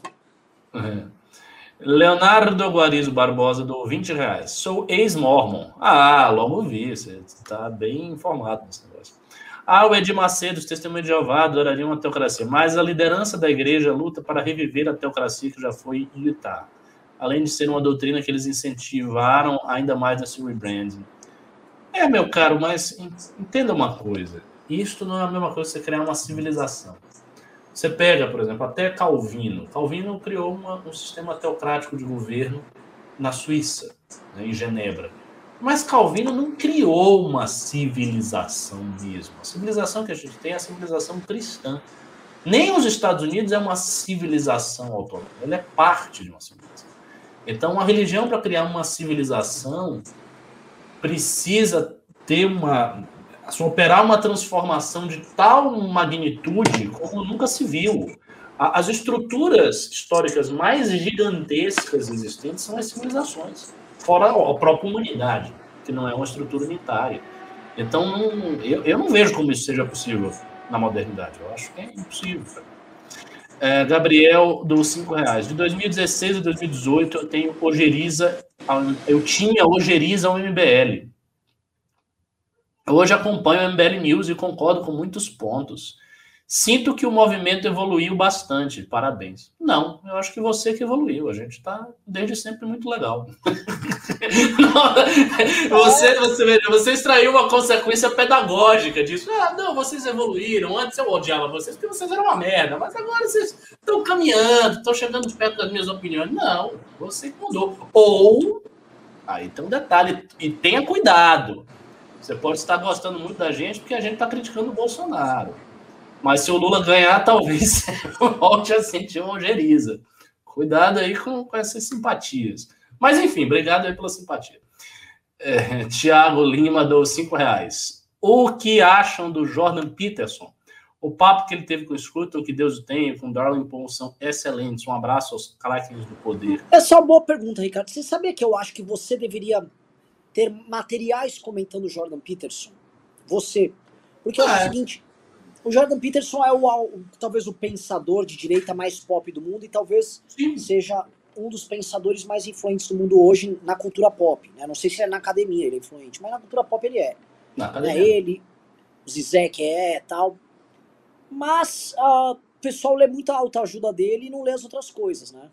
É, assim, eu também. Né? eu teria que ler o Jordan Peterson com calma. Porque, na realidade, o Jordan Peterson ele tem artigos e tal mas livro mesmo, ele tem três, você sabe, né? Ele tem o Maps of, of Meaning, né, o Mapas do Significado tal. Ele tem as regras e agora outras regras. É. Eu li o livro das regras. Assim, a minha opinião é que ele é um cara que faz um trabalho maravilhoso. Eu gosto dele, é um cara de direita. Enfim, gosto do cara. Gosto do cara, cara bacana, tá fazendo o trabalho dele. Mas, assim, aquele livro dele eu achei um livro meio chato. É chato. São, é, são várias regras para você viver, você tem que cuidar das pessoas. É um livro de autoajuda inteligente, com muitos exemplos extraídos da biologia, a lagosta, papapá. Não, não, não é um negócio que eu achei que me moveu. Entendeu? Me falam muito bem do Maps of Meaning. Tem analogias junguianas poderosas, mas o problema é assim, se vai para o Jung, vai direto para o Jung também, né? É, exa exatamente. Você vai para o Peterson, mas vai logo para o Jung, vai logo para a fonte, entendeu? E Porque ocorre é o seguinte, tem autor, cara, tem autores que são muito fortes e que a galera não conhece. Vou, vou dar um exemplo. Diltai. Quem é que já ouviu falar de Diltai? Ninguém. Viram Diltai. Irmão, Diltai construiu uma filosofia da história que não é uma filosofia polêmica contra o marxismo, não é nada disso. É uma construção filosófica própria, um edifício próprio. Mas quando você lê aquele negócio, a conclusão final é a seguinte: todas as teorias utopistas e projetivas da história que pretendem conhecer completamente a história e serem teorias humanas, elas são destruídas na raiz de uma maneira assim aniquiladora, não, não sobra uma, não sobra nada é muito forte, é um negócio muito impactante. Agora é uma leitura muito difícil. É, essa é a questão. Leitura que às vezes, porra, você tem que ficar lendo várias vezes, é um, é um negócio complicado. Então, o, o, Peterson, ele é um cara popular, um cara pop, pá, não sei o quê. Mas não, eu não acho que seja o grande pensador conservador. Não é, não. Mas seria bacana, né? Eu ler esse livro do Maps of Meaning. É, porque a tese Não dele tá lá.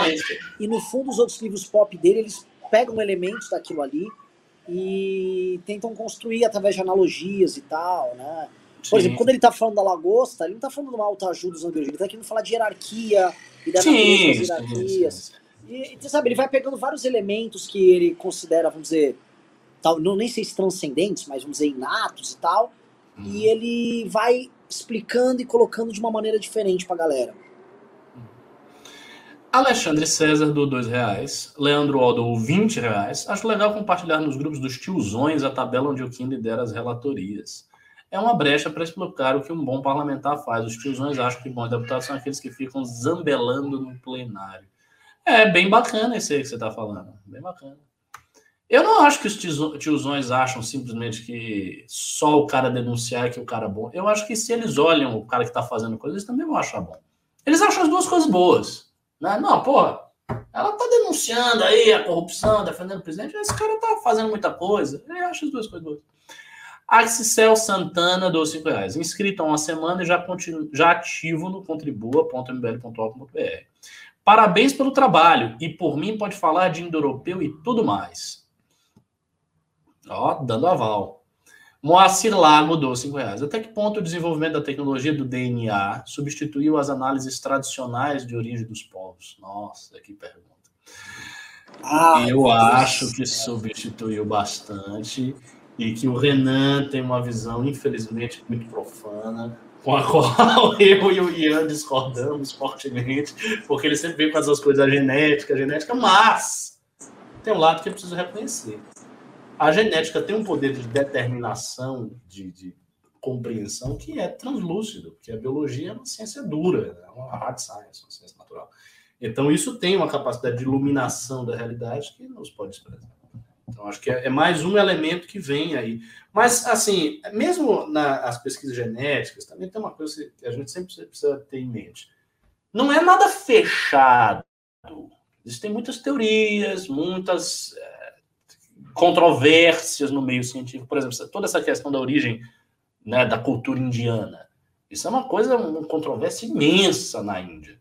Um negócio complicadíssimo. Controvérsia só para nacionalista indiano. Não, não é. assim, não, não é. monumentais. É, não, não. Tem, tem, pô, tem bibliotecas inteiras sobre isso. Tem, tem, tem argumento, tem, tem argumento. Tem, Professor Ricardo, permita-me. Professor Ricardo, é, é assim, a, a, o terraplanismo indiano sobre o tema é uma das coisas mais deploráveis, porque tem homens sérios, inclusive nacionalistas, direitistas sérios na Índia, que, tem que, que ficam defendendo, é mentira, nunca fomos invadidos. Foi, meu irmão, foi invadido sim. E na verdade é, você é invasor. Não sei. Eu não conheço o assunto. Eu teria que trazer aqui um geneticista indiano aqui com os dados todos. Não, eu não conheço. Eu sei que a controvérsia existe. Se ela é fruto de uma resistência unilateral e sem sentido dos indianos, eu não sei. Mas existe. Agora, posso só falar o, o que é uma coisa que eu acho que envolve essa questão de genética, envolve cultura e religião, eu acho que é fabulosa e envolve essa porra de indo-europeu. Os povos ali naquela região do, do das estepes e aí da Sibéria, foi mais ou menos ali, na, tem muita controvérsia sobre isso, foi mais ou menos aqui naquela região que foi desenvolvido, foi um dos pontos do mundo que foi desenvolvida a tolerância à lactose como uma questão evolutiva para que o homem conseguisse digerir a lactose e tomar leite sem basicamente ter diarreia e ter outros problemas. Isso também foi é, uma, uma evolução genética que aconteceu na África também, ou seja, em pontos distintos do mundo. Isso aconteceu em momentos distintos também.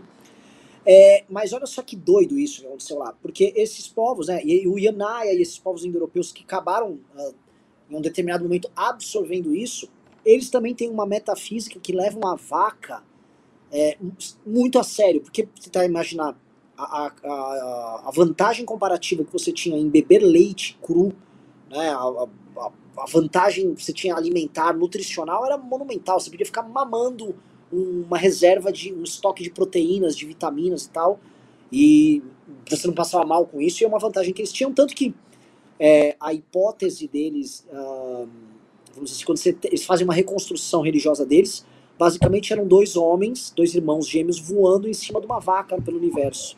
Né? Então o universo surgiu de uma vaca voadora no universo. Pra você ver o grau de dependência que eles tinham das da vaca. Como uma coisa acaba amarrando na outra, né? Pô, vou ficar mamando esse bicho maravilhoso aqui pelo universo, depois eu pico ele num sacrifício e crio o, o planeta Terra. É, você está me descrevendo a família Bolsonaro com o Estado, né? é a mesma coisa. O Carluxo voando. Como é que é? O Carluxo mamava outra coisa ali. Ô, oh, vaquinha! É. é um gabinete! É. Oh, o mundo é todo um grande gabinete.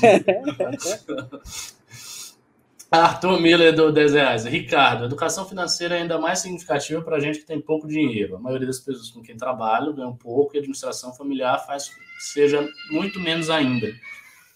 Não sei. Ah, se você está dizendo, pode ser. Rick Gostosão do 5 reais. O melhor da Argentina são as argentinas. É, Rick Gostosão já mantendo aí o seu nome, isso aí. Quando o Renan for presidente do Brasil, deveríamos adotar a diplomacia indo-europeia com eles. Stonehenge 2. Olha, tendo em vista as argentinas, não é? parte de uma elite dominante nesse sentido. Não é? Verdade. Invadir lá, matar, matar os argentinos. Você mata os argentinos fica com os boi deles. Ah, que tem esse lance do. Que tem boi ainda. Que é o rolance de roubar o boi do, do, adversário. Então, basicamente, a gente iria pra Argentina, roubava os melhores bois do mundo, pegava as argentinas. Não tô. Não, o, o, Forças Armadas Brasileiras, não estou querendo sugerir nada. Mas isso. me parece um, um horizonte muito interessante. Inclui isso aí no programa do Almoedo. Pô, o pessoal comenta cada coisa. menina aqui, Marcela Medina. Carluxo mamando leite de boi. Meu Deus do céu. Jesus, velho. Vamos lá, vamos lá. Monstro. Não, é... O Carluxo, eu só te falar, o Carluxo, ele gostou desse negócio. Não sei se você viu, ele gostou desse negócio do Fernandes de falar que a gente mora na selva, né? Ele falou: ah, tá aí. Eu também mamava um índio também. Jesus. Um índio genérico, é, tá? Não tô falando de Matheus Gomes do dois reais. Ah, Renan, um fascista de pijama listrado. KKK. Monstro Baleia do cinco reais. Colônia de povoamento no Zéu só existiu por causa dos puritanos que arrancam a cabeça do rei. Não porque exista um planejamento da Inglaterra. Eu é, concordo mas... com isso. É, mas depois existiu uma coisa, planejamento, sim, mas existiu o planejamento. Eles mas, fizeram, mas, depois eles fizeram planejamento. O, o, os Estados Unidos não fizeram parte de um projeto civilizacional da Inglaterra. A América Espanhola, não digo a brasileira, a América Espanhola sim. Não, fez. Fez, fez sim, fez sim. Fez? Foi, fez, fez, fez. Eles construíram, veja, como é que, como é que se deu aí a, a vinda dos colonos, dos colonos. Eles criaram uma série de companhias, né, eram companhias de capital aberto e tal, para proporcionar a possibilidade de colonização. E isso se integrou muito rapidamente aos planos da coroa. Então, foi uma coisa integrada logo de, de início. Então, a coisa se desenvolveu assim. Mas é, tem características diferentes, né? É, é, um outro tipo de colonização que eles fizeram. Os ingleses não, não conseguiriam colonizar o Brasil. Eles não conseguiriam colonizar aqui. É, a oposição ao Bolsonaro é um ponto que realmente me aproximou, mas acho que a abordagem de vocês melhorou muito. Eu também não sou o mesmo, claro. É, pode ser, pode ser. Ao, ah, ele repete aqui, pá. Ulisses dos 50 reais, valeu. Pimba para ajudar o monstro baleia a comprar um taco de beisebol e usar ele para arrebentar o monstro piranha. Aquela passividade dele, aceitar morrer daquele jeito, ele não reagiu uma vez, cara. É, Rick Gostosão do dois reais. Quem é geneticamente japonês e malandramente BR? Eduardo Tenório, por fim, deu cinco reais. Acham que Lula ganhando podemos ter um fôlego igual ao seu primeiro mandato? Ou a herança de Bolsonaro será realmente maldita, já que Fernando Henrique foi abençoado? Cara, veja, esta questão precisa ser analisada por dois ângulos que são bem distintos às vezes. Pelo ângulo da população sofrida brasileira, se o Lula fizer um governo maravilhoso, é bom para todos eles. Pelo ângulo de quem está à direita e é um adversário ideológico do Lula, se o Lula fizer um governo magnífico, é terrível para gente. Assim, se, se, o Lula fizer o primeiro mandato dele, tudo, e... é ruim, porque depois do primeiro mandato teve o segundo, aí teve a Dilma, aí teve a outra Dilma. Foram quatro mandatos em cima disso aí. Tem certeza que você quer que ele seja tão bom governante? Eu entendo.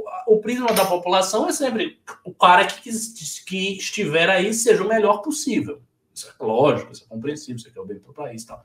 Mas quando você é um agente político também, você não quer que o seu adversário seja o melhor possível, porque ele ser o melhor possível significa lhe colocar em sérios apuros. Essa é a real.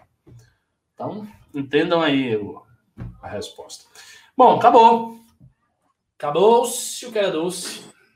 Vou te falar, programa tecnicamente muito atrapalhado, mas teve indo-europeu, teve monstro-baleia, teve islamização, teve até mormon.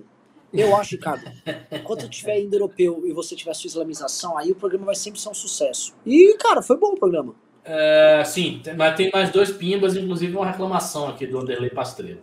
É, Arthur Miller do dois reais. Seria melhor o boi argentino ou o gado brasileiro? Ambos. Se cortar a carne dos dois, tá ótimo. Anderley Pastreiro do 10 reais. Adoro quando pulam pimbas. Se continuar assim, vou começar a mandar pimba de 100, 100 só que não. Ô, oh, Anderley, desculpe. Uh, eu pulei aqui na minha leitura ou foi o Heitor que não pulou? Uh, perdão, eu estou até revendo aqui. Eu acho que eu não pulei, não. Não sei. Não sei qual foi o pimba que você botou. Se você quiser, escreva aqui. Você é um cara que sempre pimba um sujeito antigo aqui no movimento.